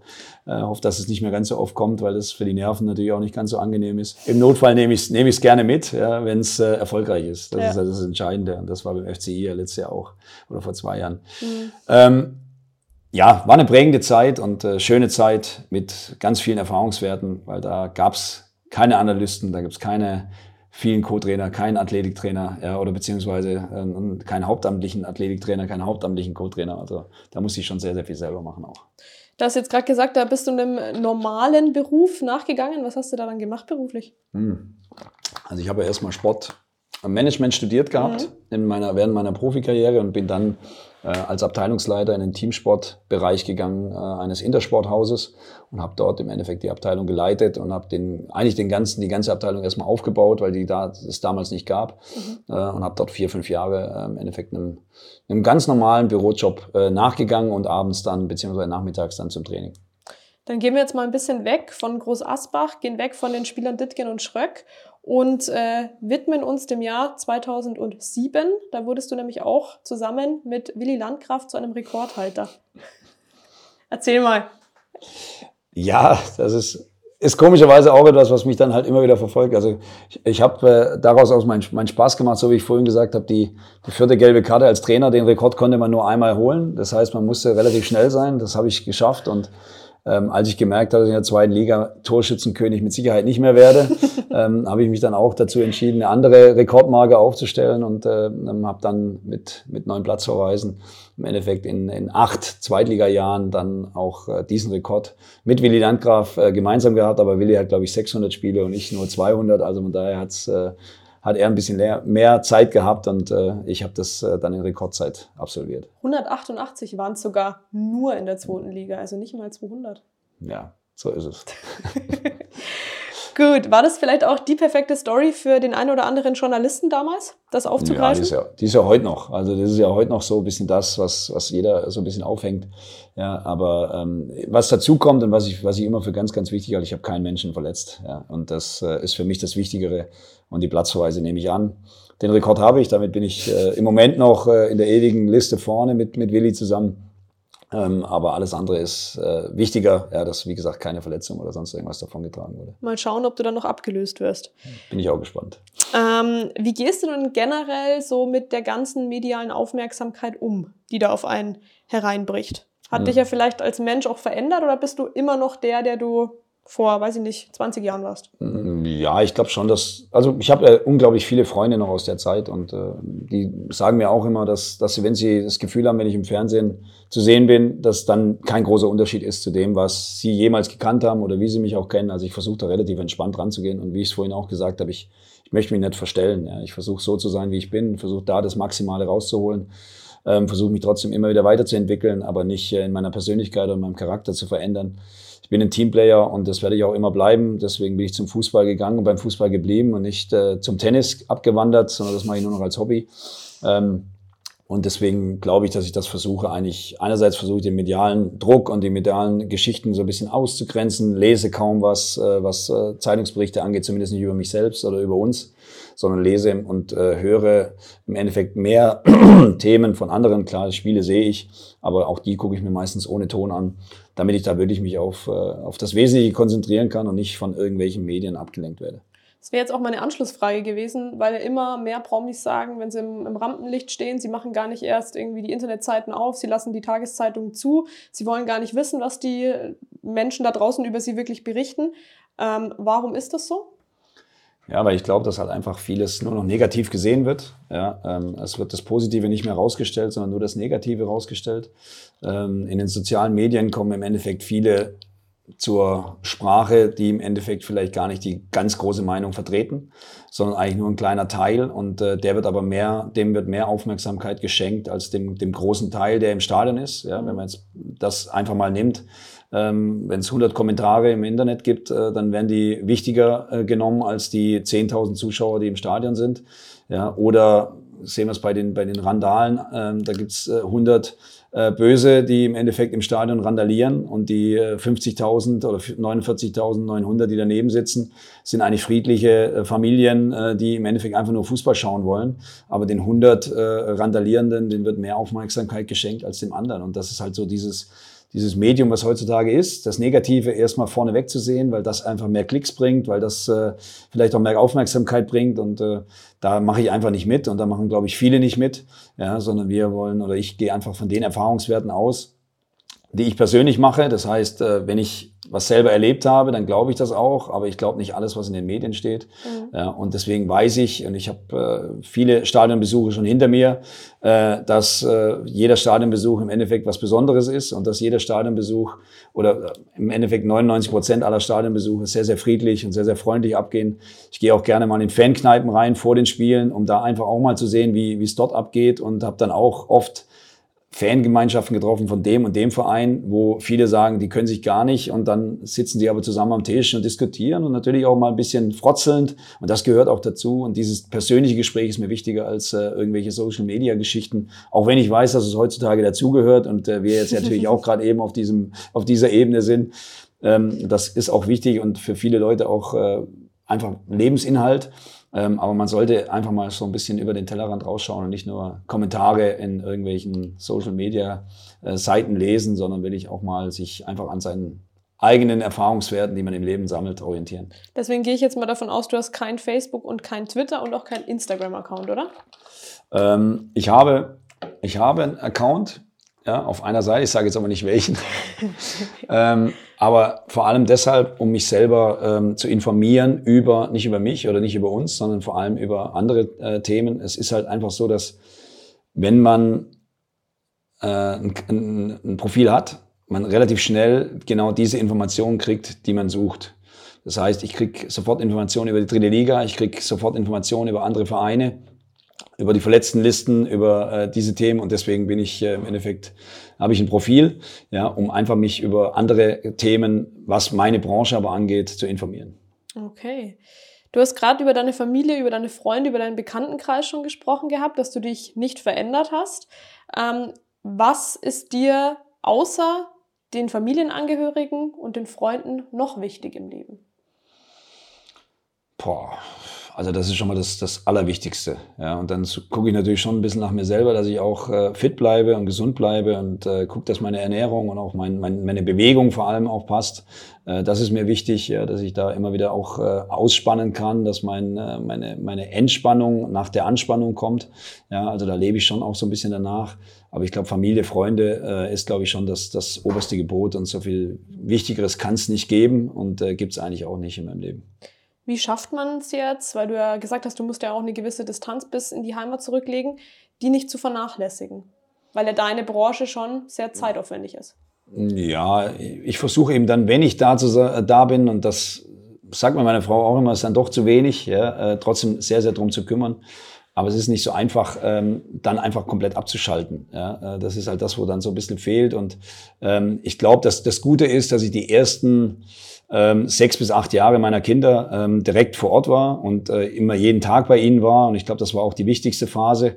Ähm, und jetzt äh, müssen sie auch so ein bisschen selber groß werden. Da bin ich sogar froh drum, weil ich weiß, wie sehr wir Eltern uns im Endeffekt immer wieder darum kümmern, dass unseren Kindern alles wunderbar ist und alles gemacht wird und sie überall hingefahren werden und sie nicht selbstständig gemacht werden, gefühlt. Ja. Und ich glaube, dass das schon bei meinen Kindern ganz gut ist dass sie im Endeffekt auch, dadurch, dass meine Frau ja logischerweise alleine das nicht alles hinkriegt, ähm, um die Kinder dann auch wirklich äh, überall hinzubringen und zu machen, dass sie schon sehr, sehr selbstständig sind. Und das ist, äh, glaube ich, ein wichtiger Faktor, der nicht mit Absicht, aber unbeabsichtigt im Endeffekt dann auch zum Vorteil werden kann. Und trotzdem versuche ich natürlich mein, mein, meiner Familie alles Mögliche zu ermöglichen, ja, ähm, aber eben es ist nicht machbar, ähm, alles zu, zu, äh, so perfekt zu machen. Und äh, ähm, deswegen wir, wir haben gute Urlaube zusammen, wir haben viele Abende zusammen, wir frühstücken gemeinsam, wir äh, essen oft zu Abend. Also wenn ich da bin, dann versuchen wir genau diese Dinge dann gemeinsam zu machen.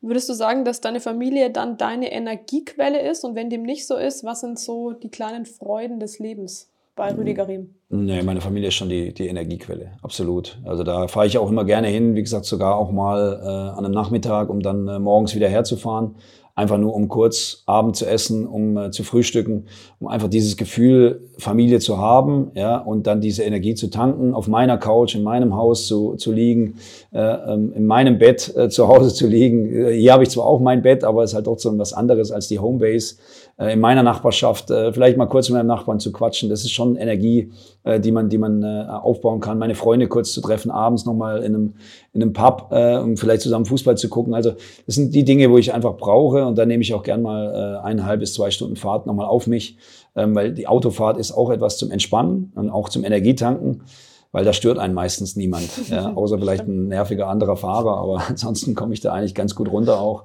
Kann vielleicht auch mal telefonieren, wenn ich möchte. Also das ist auch so eine so ein Punkt, wo ich so, schon sehr gerne mache und wo ich auch gelernt habe, im Auto zu entspannen. Und wie kann man dir eine kleine Freude bereiten, sei es mit irgendeiner Süßigkeit oder mit irgendeinem Getränk, wie beispielsweise einer Maracuja-Saftschorle oder so? Mm, ja, also ich sag, äh, es gibt, es gibt was, äh, wo ich dann auch immer ein bisschen äh, Schwierigkeiten habe, das zu verneinen. Das ist dann so, so einen kleinen Schokoriegel, den es mhm. dann, äh, da ist äh, der Glatze ein, ein, absoluter Favorit, der weiß genau, was er da äh, mir bringen muss, dann, dann äh, bin ich da zufrieden. Aber am meisten freue ich mich natürlich über Siege, am meisten freue ich mich über eine gute Einstellung, über ein, äh, will ich alles zu geben. Das ist so das, wo ich dann will ich auch selbst nach Niederlagen nach Hause gehen und sage, ey, die Jungs, die Jungs haben alles abgerufen und wir haben äh, versucht, alles umzusetzen, der Gegner war stärker was auch immer. Das ist das, wo mir dann so Freude bereitet. Äh, hat schon immer wieder auch, auch was mit, mit, dem Sport zu tun. Da sind wir, da kommen wir nicht raus bei uns in, unserem Bereich. Oh, das gute alte Nutella-Brot, wie du vorher schon mal gesagt hast. Das ne? ist der Nutella-Keks, den der Glatze mir dann auch immer wieder Es ist der Nutella-Keks tatsächlich? Das ist der Nutella-Keks, ja genau, Sehr der gut. ist es. Und äh,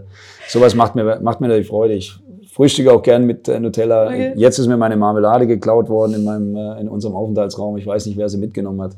Da werden wir noch äh, recherchieren müssen. Bist du da Team äh, Erdbeere oder eher dann was anderes? Äh, Erdbeere, absolut. Da gibt es dann nur eine Variante ja. mal, gell, bei jedem eigentlich. Ganz genau. Gut, bereits im Vorfeld, da haben wir uns ja schon mal ähm, drüber unterhalten gehabt, was alles so auf dich zukommt. Der seriöse Teil ist hiermit abgehakt. Jetzt sollte dann der Spaßfaktor im Vordergrund stehen und da habe ich mir noch ein paar mehr Audiodateien eingeholt. Ein paar haben wir schon abgespielt, aber die restlichen erfolgen jetzt bei der Rubrik. Unser Ding. Wir starten jetzt einfach mal mit einer, die mich sehr spät erreicht hat, aber die Person kennst du. Servus Coach. Also ich hätte mal die Frage, wie der Mike eigentlich dein Co-Trainer geworden ist. Also ihr kennt euch ja schon jetzt sehr, sehr lange. Und wie konntest du ihn dann überzeugen, von seinem, von seinem Job aufzuhören und ja, dein fester Co-Trainer zu werden? Also viel Spaß noch. Ciao, ciao. Das war unser Kapitän Tobias Schröck. An der Stimme erkannt. Ja. Ja, war natürlich eine, ein bisschen eine äh, kuriose Geschichte. Ich habe einen Co-Trainer gesucht damals in Groß Asbach, weil zwei meiner Co-Trainer es einfach beruflich bedingt nicht hingekriegt haben, diese Zeit aufzuwenden. Ähm, und äh, Mike war damals äh, Trainer beim, beim Göppinger SV, äh, Cheftrainer, das war, glaube ich, Verbands- oder Oberliga ähm, zu der Zeit und äh, hat dann eben auch einen Änderungswunsch gehabt, hat mir eine WhatsApp oder eine SMS war das damals. Damals war es nicht das ist WhatsApp, schon ein bisschen Zeit her. Eine SMS geschrieben, ähm, dass er gehört hat, dass ich einen Co-Trainer suche Mhm. und er sich auch verändern möchte und er das gerne machen will, äh, möchte. Ich kannte ihn vorher gar nicht, ja, habe die äh, SMS gelesen, habe sie so aufgemacht, war zu dem Zeit bei meiner bei meiner Mutter äh, beim beim Essen mit meiner Familie, das weiß ich noch und habe gedacht, was schreibt mir da denn für ein Vogel eine SMS, um sich zu bewerben? Dann habe ich sie weggelegt ähm, und äh, habe dann so am Abend, wo ich dann wieder zu Hause war, dort die SMS nochmal aufgemacht und dachte, okay, ist schon interessant eigentlich. Ja, der hat die Möglichkeit auch zeitlich äh, das hinzubekommen aufgrund seines äh, Jobs. Und äh, habe dann am nächsten Tag mit meinem Sport, damaligen Sportdirektor gesprochen.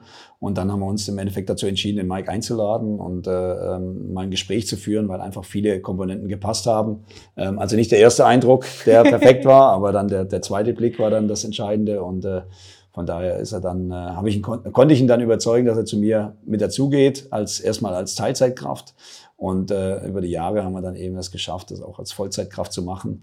Und er hat dann seinen Job aufgehört, was keine einfache Situation auch für ihn war. Ähm, er war äh, Beamten, Beamtenstatus, äh, gehobener Dienst. Und da ist es natürlich schon schwierig, nach 26 Jahren zu sagen, ich kündige und gehe in den Fußballbereich. Ja, weil äh, auch Sicherheitsmensch wird Hochrisikomensch. Ja, und äh, deswegen bin ich ihm da auch natürlich zu Dank verpflichtet. Ähm, bin aber auch froh, dass ich nicht der Entscheidende war, sondern eher seine Frau und seine Mutter, die gesagt haben, wenn du die, diesen Schritt nicht machst, dann äh, wirst du ihn dein Leben lang bereuen. Und deswegen äh, hat er ihn dann auch gemacht. Also nicht nur aufgrund von meinem Anliegen, sondern auch, äh, weil seine Familie ihn und äh, auch überzeugt hat und er sich natürlich auch selbst überzeugt hat. Das ist auf jeden Fall sehr interessant. Jetzt bleiben wir bei jemandem, den du auch aus deiner Groß-Asbach-Zeit kennst. Hallo Coach. Und zwar hätte ich folgende Frage. Ähm, kannst du mal einen klassischen Trainingstag beschreiben, wie er damals in Asbach war? Und zwar mit ähm, morgens Fitnesstraining und dann ähm, auf dem Platz und wo wir auf dem Platz trainiert haben, die meiste Zeit. Wie ist das so abgelaufen? Bis bald. Ciao. Max, ne? Genau, richtig. Ja, hat sich ein bisschen verstellt, was die Stimme angeht. Ja, ist nicht so, wie er sonst redet. Ähm, ja, war, war natürlich äh, eine ganz andere Situation, ja, weil äh, du natürlich keinen Fitnessraum im äh, Trainingsgelände hattest, sondern wir mussten in ein Fitnessstudio fahren, haben uns dort dann getroffen. Äh, morgens haben dort dann unser Fitnessprogramm absolviert. Ähm, auch meistens zwischen allen anderen ja, äh, Personen, die dann äh, vor Ort im Fitnessstudio waren. Das heißt, äh, der Rentner und die Oma nebendran. Und äh, wir äh, haben dann gefragt, ob wir das äh, Gerät nutzen dürfen. Also es waren dann schon andere Gegebenheiten, die wir, die wir eigentlich im Profifußball normalerweise vorfindet und die auch jetzt in Asbach schon anders sind. Aber damals war es natürlich noch ein bisschen, ja, ein bisschen zurückgeblieben ähm, zu dem Zeitpunkt. Und dann sind wir im Endeffekt auch ans, ans Stadion nach dem Krafttraining gefahren, haben uns dann dort umgezogen, wie ich es vorhin auch schon berichtet habe, und sind dann äh, im Endeffekt zum Trainingsplatz in den Nebenort gefahren, meistens mit PKWs, mit privaten PKWs.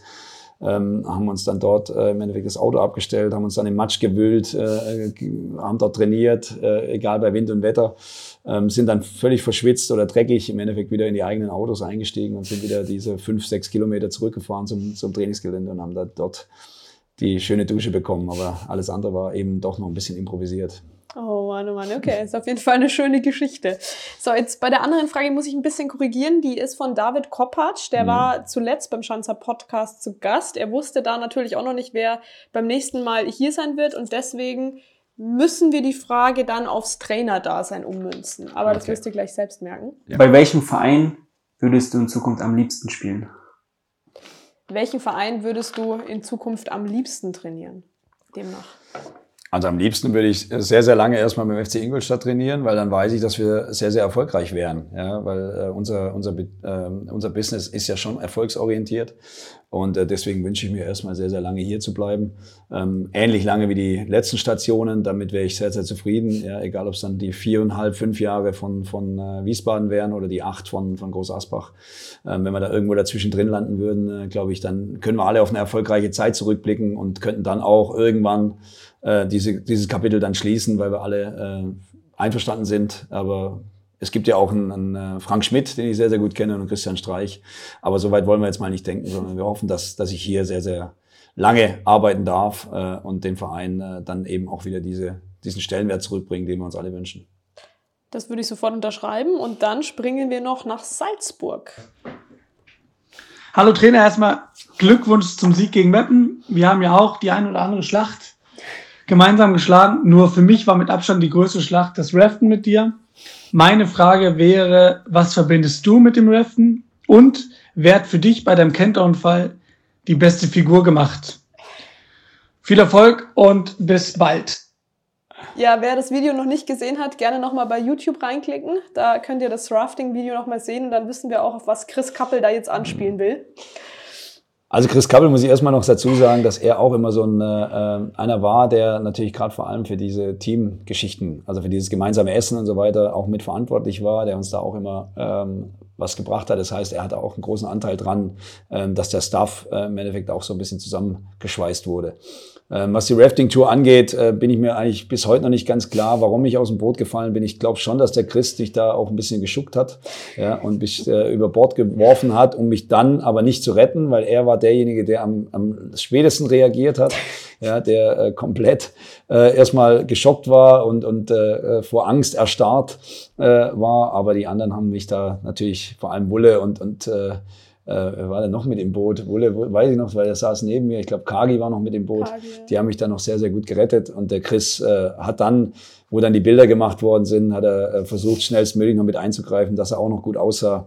Aber ich kann mich da schon noch ganz gut dran erinnern, dass er nicht der Erste war, der mir die Rettungsanker geworfen hat bin mir jetzt sicher, er würde Gegenteiliges behaupten. 100% sicher. Die GoPro-Aufnahme auch mehrmals dann nochmal abgespielt. Also wie gesagt, wenn ihr dieses Video sehen möchtet, dann einfach mal bei YouTube bei unserem Schanzer-Account reinklicken, dann wisst ihr, von was wir sprechen. War unser Team-Event in Südtirol, wo wir beim Raften waren, war sehr spaßig. Also muss ich echt sagen, auch wenn wir ja. nicht mit dem Boot saßen, es war echt spannend, das zu beobachten alles. Gut, ähm, spannend wird's jetzt auch, wenn wir zu unseren Fanfragen kommen. Da kann ich schon mal sagen, es sind sehr viele reingekommen. Ich musste dann auch ein bisschen aussieben und habe mir mal die spannendsten dann rausgepickt, die demnach nicht als Audio, sondern würde die jetzt einfach mal vorlesen. Und da sind wir bei Domi, nicht Dominik Franke. Mhm. Äh, Domi möchte wissen, ob du dich wohl in Ingolstadt fühlst und wo es dir außerhalb des Audi Sportparks am besten gefällt. Also ich fühle mich sehr, sehr wohl in Ingolstadt. Ja, meine Familie fühlt sich auch sehr, sehr wohl, wenn sie hier sind. Ähm, und am wohlsten fühlen wir uns, weil wir dann doch eher eigentlich Landmenschen sind, fühlen wir uns komischerweise in der Innenstadt am wohlsten. Ja, aber wahrscheinlich ist das auch wieder dieses Gegensätzliche, ja, wenn man immer das Landleben hat, beziehungsweise auf dem Land unterwegs ist oder wohnt ähm, und dann einfach mal in der Stadt äh, unterwegs sein darf, beziehungsweise sehr, sehr nah, nah an, in der Stadt wohnt, dann fühlt man sich da auch am wohlsten und deswegen fühle ich mich in den ein oder anderen Restaurants mitten in der Stadt sehr, sehr wohl. Schanzer Bur möchte wissen, wie du dich auf ein Spiel vorbereitest. Ja, erstmal sehr, sehr professionell, also ohne großen Alkohol, aber ein Bierchen am Abend äh, fürs bessere Schlafen ähm, gehört natürlich auch dazu. Ähm, dann eben viel Schlaf auf jeden Fall, weil äh, man, man denkt zwar, man steht eh nur draußen als Trainer, aber es ist schon eine sehr, sehr anstrengende äh, äh Sache, die 90 Minuten dann da draußen mitzuleben. Ähm, von daher ist ein, ein, guter Schlaf wichtig, ein gutes Frühstück wichtig. dann eben äh, ähm, einfach mit einer frühzeitigen Anreise. Manchmal mache ich noch äh, ähm, Sport im, äh, im, im Kraftraum, im, äh, im Vorfeld des Spiels, ähm, um mich einfach da auch nochmal so ein bisschen meinen mein Rücken, den ich sowieso immer ein bisschen machen muss und äh, einfach mich so ein bisschen fit halte. Ähm, das heißt einfach so ein bisschen Ausgleich. Äh, das heißt morgens relativ früh ran, Anreise, dann ein bisschen Sport machen, gut frühstücken. Dann eben nochmal alles zu checken, ist alles gemacht, ist alles vorbereitet, ist alles an seinem richtigen Ort, ähm, passt alles. Und äh, im direkten Vorfeld des Spiels äh, ziehe ich mich auch meistens nochmal so 10, 15 Minuten komplett zurück um da einfach auch nochmal alles im Kopf durchzuspielen, ob alles okay ist, wen, wen ich für wen vielleicht einwechseln kann, damit das so ein bisschen auch vorbereitet ist, falls was passiert, dass wir dann auch in, relativ schnell reagieren können, gehen nochmal durch, ob wir den Gegner im Endeffekt alles drin haben, wie der Gegner spielt, die Aufstellung und so weiter. Also da gilt's, ist einfach auch immer so ein, so ein gleicher Ablauf, der dann vorm Spiel stattfindet. Fabi hat jetzt gleich zwei Fragen. Die erste wäre, welcher der beste Spieler war, den du bisher trainieren durftest? Ja, wenn es nach den Erfolgen geht, äh, sicherlich Robert Andrich, äh, den ich als äh, sehr, sehr jungen Burschen von Dynamo Dresden damals, oder beziehungsweise er war von Dresden nach Wiesbaden gekommen und den ich dann übernehmen durfte. Ähm, und der, der es jetzt meiner Meinung nach auch sehr, sehr weit geschafft hat für das, was er eigentlich früher, wo ich, wo ich vielleicht nicht ganz so erwartet hätte, aber er ist einfach ein toller Mensch gewesen, hat äh, unglaublich viel an sich gearbeitet, hat sich äh, peu à peu nach oben gekämpft, von Wiesbaden über Heidenheim, über Union Berlin, jetzt zu Bayer Leverkusen. Auch wenn sie jetzt gerade in der Bundesliga ein bisschen eine schlechtere Phase haben, aber trotzdem spielt er Champions League, hat sein Champions League-Tor geschossen, hat noch sehr, sehr engen Kontakt auch immer wieder mit ihm, hat mich zu seiner Hochzeit eingeladen, wobei das äh, sehe ich dann doch ein bisschen zu viel, weil ich war nur sein Trainer und äh, da habe dann äh, die Hochzeit aber auch aus Urlaubsgründen absagen müssen. Aber Robert Andrich war sicherlich einer der äh, der erfolgreichsten Spieler, aber auch so ein Kofi Giré, ähm, finde ich, der war, hat natürlich auch eine richtig hohe Qualität gehabt. Mhm. Äh, hat richtig Spaß gemacht, ihm wieder zuzuschauen. Sind zwei unterschiedliche Spielertypen, ähm, die trotzdem beide einen super Weg gemacht haben. Außerdem fragt Fabi, wie ein Heimspieltag abläuft mit Treffpunkten und so weiter. Ähm, ja, auch unterschiedlich. Äh, wir haben das auch schon mal verändert. Ähm, mal haben wir uns getroffen zum Essen, gemeinsam Mittagessen, haben dann die, die Sitzung im Funktionsgebäude gemacht und sind dann gemeinsam rübergelaufen. Ähm, jetzt, äh, die letzte Zeit, waren die Jungs, äh, wollten dann immer selber, weil es gibt natürlich ganz unterschiedliche Ansprüche, was Essen angeht. Ja, der eine will eher Reis, der andere will eher Kartoffeln, der dritte will eigentlich gar nichts Warmes, will nur was Kaltes, will, mhm. der vierte will Nudeln. Also da ist der, der Anspruch von den Jungs einfach sehr, sehr großer und sie wollen immer ihr eigenes Ding und das ist auch wichtig, dass im Endeffekt im Vorfeld des Spiels jeder Spieler sich wohlfühlt. Und deswegen haben wir jetzt gesagt, okay, dürfen die Jungs ihr eigenes Essen machen, dürfen sich selber bekochen oder das, was sie, was sie eben brauchen, äh, zu sich nehmen und das Essen dann im Endeffekt abgesagt. Dann haben wir uns äh, hier getroffen, auch im Funktionsgebäude, aber nur zur Sitzung direkt. Und äh, jetzt am letzten Wochenende haben wir sogar nochmal was ganz verändert und haben uns direkt in der Kabine getroffen ähm, vorm, vorm Spiel, haben dort die Sitzung abgehalten, weil uns das in den letzten Wochen und Monaten auch immer wieder zum Erfolg geführt hat. Das haben wir zum ersten Mal in Dortmund gemacht, zum zweiten Mal in Essen gemacht und das dritte Mal in äh, München gemacht. Ähm, und von daher waren dann natürlich sehr, sehr viele erfolgreiche Situationen dabei, wo die Jungs sich das gewünscht haben. Und da bin ich dann eben immer derjenige, der sagt, die, die Überzeugung und äh, das, was die Jungs sich wünschen, gehe ich ab und zu mal ein, ab und zu mal natürlich auch nicht. Bleibt es jetzt so, dass wir in der Kabine uns treffen oder ja, die Jungs sich? Ich denke, es war erfolgreich gegen, gegen Meppen. Mhm. Das Spiel selber hätte sicherlich besser sein können, aber wir waren erfolgreich mit dem Ergebnis und das zählt nun mal im Fußball und deswegen glaube ich schon, dass die Jungs da auch weiter äh, dran halten, sich dran halten wollen und ich habe damit kein Problem. Und ein bisschen abergläubisch bist du ja vielleicht auch, oder? Ein bisschen Aberglaube habe ich schon auch mit dabei, ja. Adrian möchte jetzt zum Abschluss noch wissen, wie man eine Formation entwickelt und welche Rolle du bei der Kaderplanung immer so hast. Ja, also wie, wie entwickelt man eine Formation? Also man entwickelt im Endeffekt eine Formation aufgrund des äh, Spielerpotenzials, das man hat. Ja, wenn man die Spielerqualität dann sieht und sagt, okay, das und das haben wir. Beispiel, wir haben drei, vier richtig gute Stoßstürmer, dann gehst du natürlich schon eher in die Richtung zwei äh, Spitzen. Wenn du jetzt äh, dann eben nicht hast, und das kann sich ja auch während der Saison mal verändern, dass vielleicht dann von diesen drei Stürmern zwei verletzt sind, dann bringt es ja auch nichts, äh, einfach auf zwei Stürmer umzustellen sondern das ist halt alles so ein bisschen, äh, hat was mit der Kaderstruktur zu tun, mit der Kaderqualität zu tun. Ähm, ähm wie man den, wie, man der, wie der Kader zusammengestellt ist. Wenn man jetzt neu dazukommt, dann muss man natürlich gucken, was, was äh, bringt der Kader, was hat der Kader, ähm, wann war er erfolgreich vielleicht. Das habe ich damals mit, äh, wo ich hierher gekommen bin zum FCI, war für mich dieses 4-4-2-System ein sehr, sehr erfolgreiches System, mit dem der FC Ingolstadt aufgestiegen ist. Und deswegen haben wir das dann auch wieder in diese Richtung äh, versucht, den Jungs einzuimpfen, dass das die Stärke ist. Und äh, hat dann am Ende leider dann zwar ab und zu mal funktioniert, aber nicht so, wie wir es uns vorgestellt haben. Ähm, und äh, so entwickelt man im Endeffekt eine Formation. Man guckt dann während der Saison, was war im Spiel gut, was war nicht gut. Hat dann Endeffekt auch eine Möglichkeit, eine Struktur oder ein System zu ändern oder eben auch Prinzipien zu, zu ändern oder nochmal äh, neue in die Köpfe zu rufen, weil vielleicht das eine oder andere nicht klappt. Also das ist einfach auch eine wöchentliche Arbeit ähm, und hat dann im Endeffekt auch dann ja was damit zu tun, was das System angeht. Aber ich habe vorhin auch gesagt, ich lege nicht so wahnsinnig viel Wert auf dieses eine System, sondern eher darauf, dass man dann variabel da drin agiert. Von den Fragen der Fans jetzt nochmal zurück zu mir und einer anderen Herausforderung für dich. Wir haben vorhin schon drüber gesprochen, du spielst unfassbar gern Tennis im Privaten. Ähm, und wir lassen unsere Podcast-Gäste immer ein bisschen Freiraum. Sie dürfen eine Top 5 zusammenstellen. Deswegen würde ich dich jetzt mal darum bitten, die fünf Orte der Tennisplätze und der Tennishallen, wo du schon mal gespielt hast, aufzulisten, wo es bisher am schönsten war. Also ich muss dazu sagen, ich spiele zwar gerne, aber ich spiele nicht oft ja, weil äh, die Zeit das auch nicht zulässt. Ähm, von daher gibt es wahrscheinlich so viele Tennisplätze gibt es gar nicht, wo ich äh, gespielt habe. Ja. Also der schönste war natürlich jetzt, wenn ich nahe zurückdenke, äh, war mein Heimatplatz in, äh, in, in meinem Heimatort. Äh, da habe ich einen alten Bekannten, der ähm, ja, ein sehr, sehr guter Tennisspieler ist besiegt, aber nur weil er aufgeben musste, weil er verletzt war. Ja. Oh, okay. ähm, aber natürlich habe ich das ausgekostet, dass ich gewonnen habe. Deswegen ist das sicherlich mein, mein Favorite. Da war ich auch als Kind öfters mal auf diesem Tennisplatz und äh, deswegen ist das schon so ein bisschen der, der Lieblingsplatz. Und äh, dann war natürlich die, die Tennishalle im Trainingslager, weil wir da natürlich auch sehr, sehr, also ich keine guten Erinnerungen, weil ich habe verloren, aber es war natürlich ein interessantes Spielchen, was wir damals abgeliefert haben.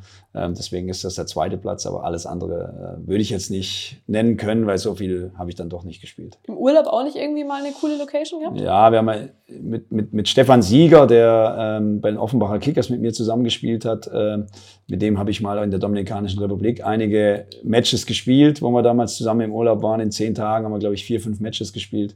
Da war es aber sehr, sehr heiß, daran kann ich mich noch erinnern. Aber jetzt die, die Location, die war sicherlich auch schön, ja, hat sicherlich was gehabt. Aber auch da habe ich mal äh, verloren, aber ich habe auch, glaube ich, einmal gewonnen. Also von daher, äh, ich habe mir immer sehr, sehr starke Gegner ausgesucht. Dann belassen wir es mal bei ja, Top 3, oder? Dann würdest mhm. du so deine Top 3 anordnen. Machen wir aus einer Top 5 heute mal eine Top 3. Ja. Damit bin ich happy und dann würde ich auch schon direkt zu dir nochmal kommen, was eine Frage für den nächsten Podcast-Gast anbelangt. Da haben wir vorhin auch schon mal drüber gesprochen gehabt. Braucht mir auch mal ein bisschen Bedenkzeit. Ähm, vielleicht wird es jemand sein, der dem Defensivverbund angehört. Wir haben nämlich dann unsere Jubiläumsfolge, nenne ich es mal, die 30. Ausgabe des Schanzer Podcasts. Also würde ich dich jetzt bitten, dir mal eine Frage auszudenken, die du demjenigen gerne stellen wollen würdest. Ja, zum jetzigen Zeitpunkt bietet sich natürlich an, über die defensive Stabilität äh, äh, zu sprechen, weil wir die beste Abwehr der, der Liga im Moment haben, die wenigsten Gegentore. Äh, zum jetzigen Zeitpunkt, das muss man immer noch dazu sagen, mal sehen, was dann äh, da, äh, später kommt. Und deswegen würde ich gern fragen, was derjenige, der dann als nächstes da ist, als den wichtigsten Grund empfindet, warum die Defensive so stabil ist, beziehungsweise die Gegentoranzahl so gering ist. Mhm. Ist auf jeden Fall eine sehr interessante Frage und damit bedanke ich mich jetzt auch schon, Rüdi. Jetzt ist es eh länger geworden, als ich im Vorfeld dachte. Äh, es hat sehr viel Spaß gemacht, wir haben sehr viel Neues über dich erfahren und wir freuen uns, wenn wir dich demnächst mal wieder hören, sehen, sei es von dem Mikro, sei es bei einer PK oder einfach bei Social Media. Hat mir auch sehr viel Spaß gemacht, war, war sehr angenehm. Und damit war es das mit der nächsten und vor allen Dingen auch neuesten, aktuell neuesten Ausgabe des Schanzer Podcasts, der präsentiert wird von den Stadtwerken Ingolstadt, Autobierschneider und Systec. Wenn es euch gefallen hat, dann schaltet auch beim nächsten Mal wieder ein. Bis dahin, macht's es gut, ciao und Servus. Das war der Schanzer Podcast, eine Produktion des FC Ingolstadt 04. Neue Folgen gibt's alle zwei Wochen, überall, wo es Podcasts gibt.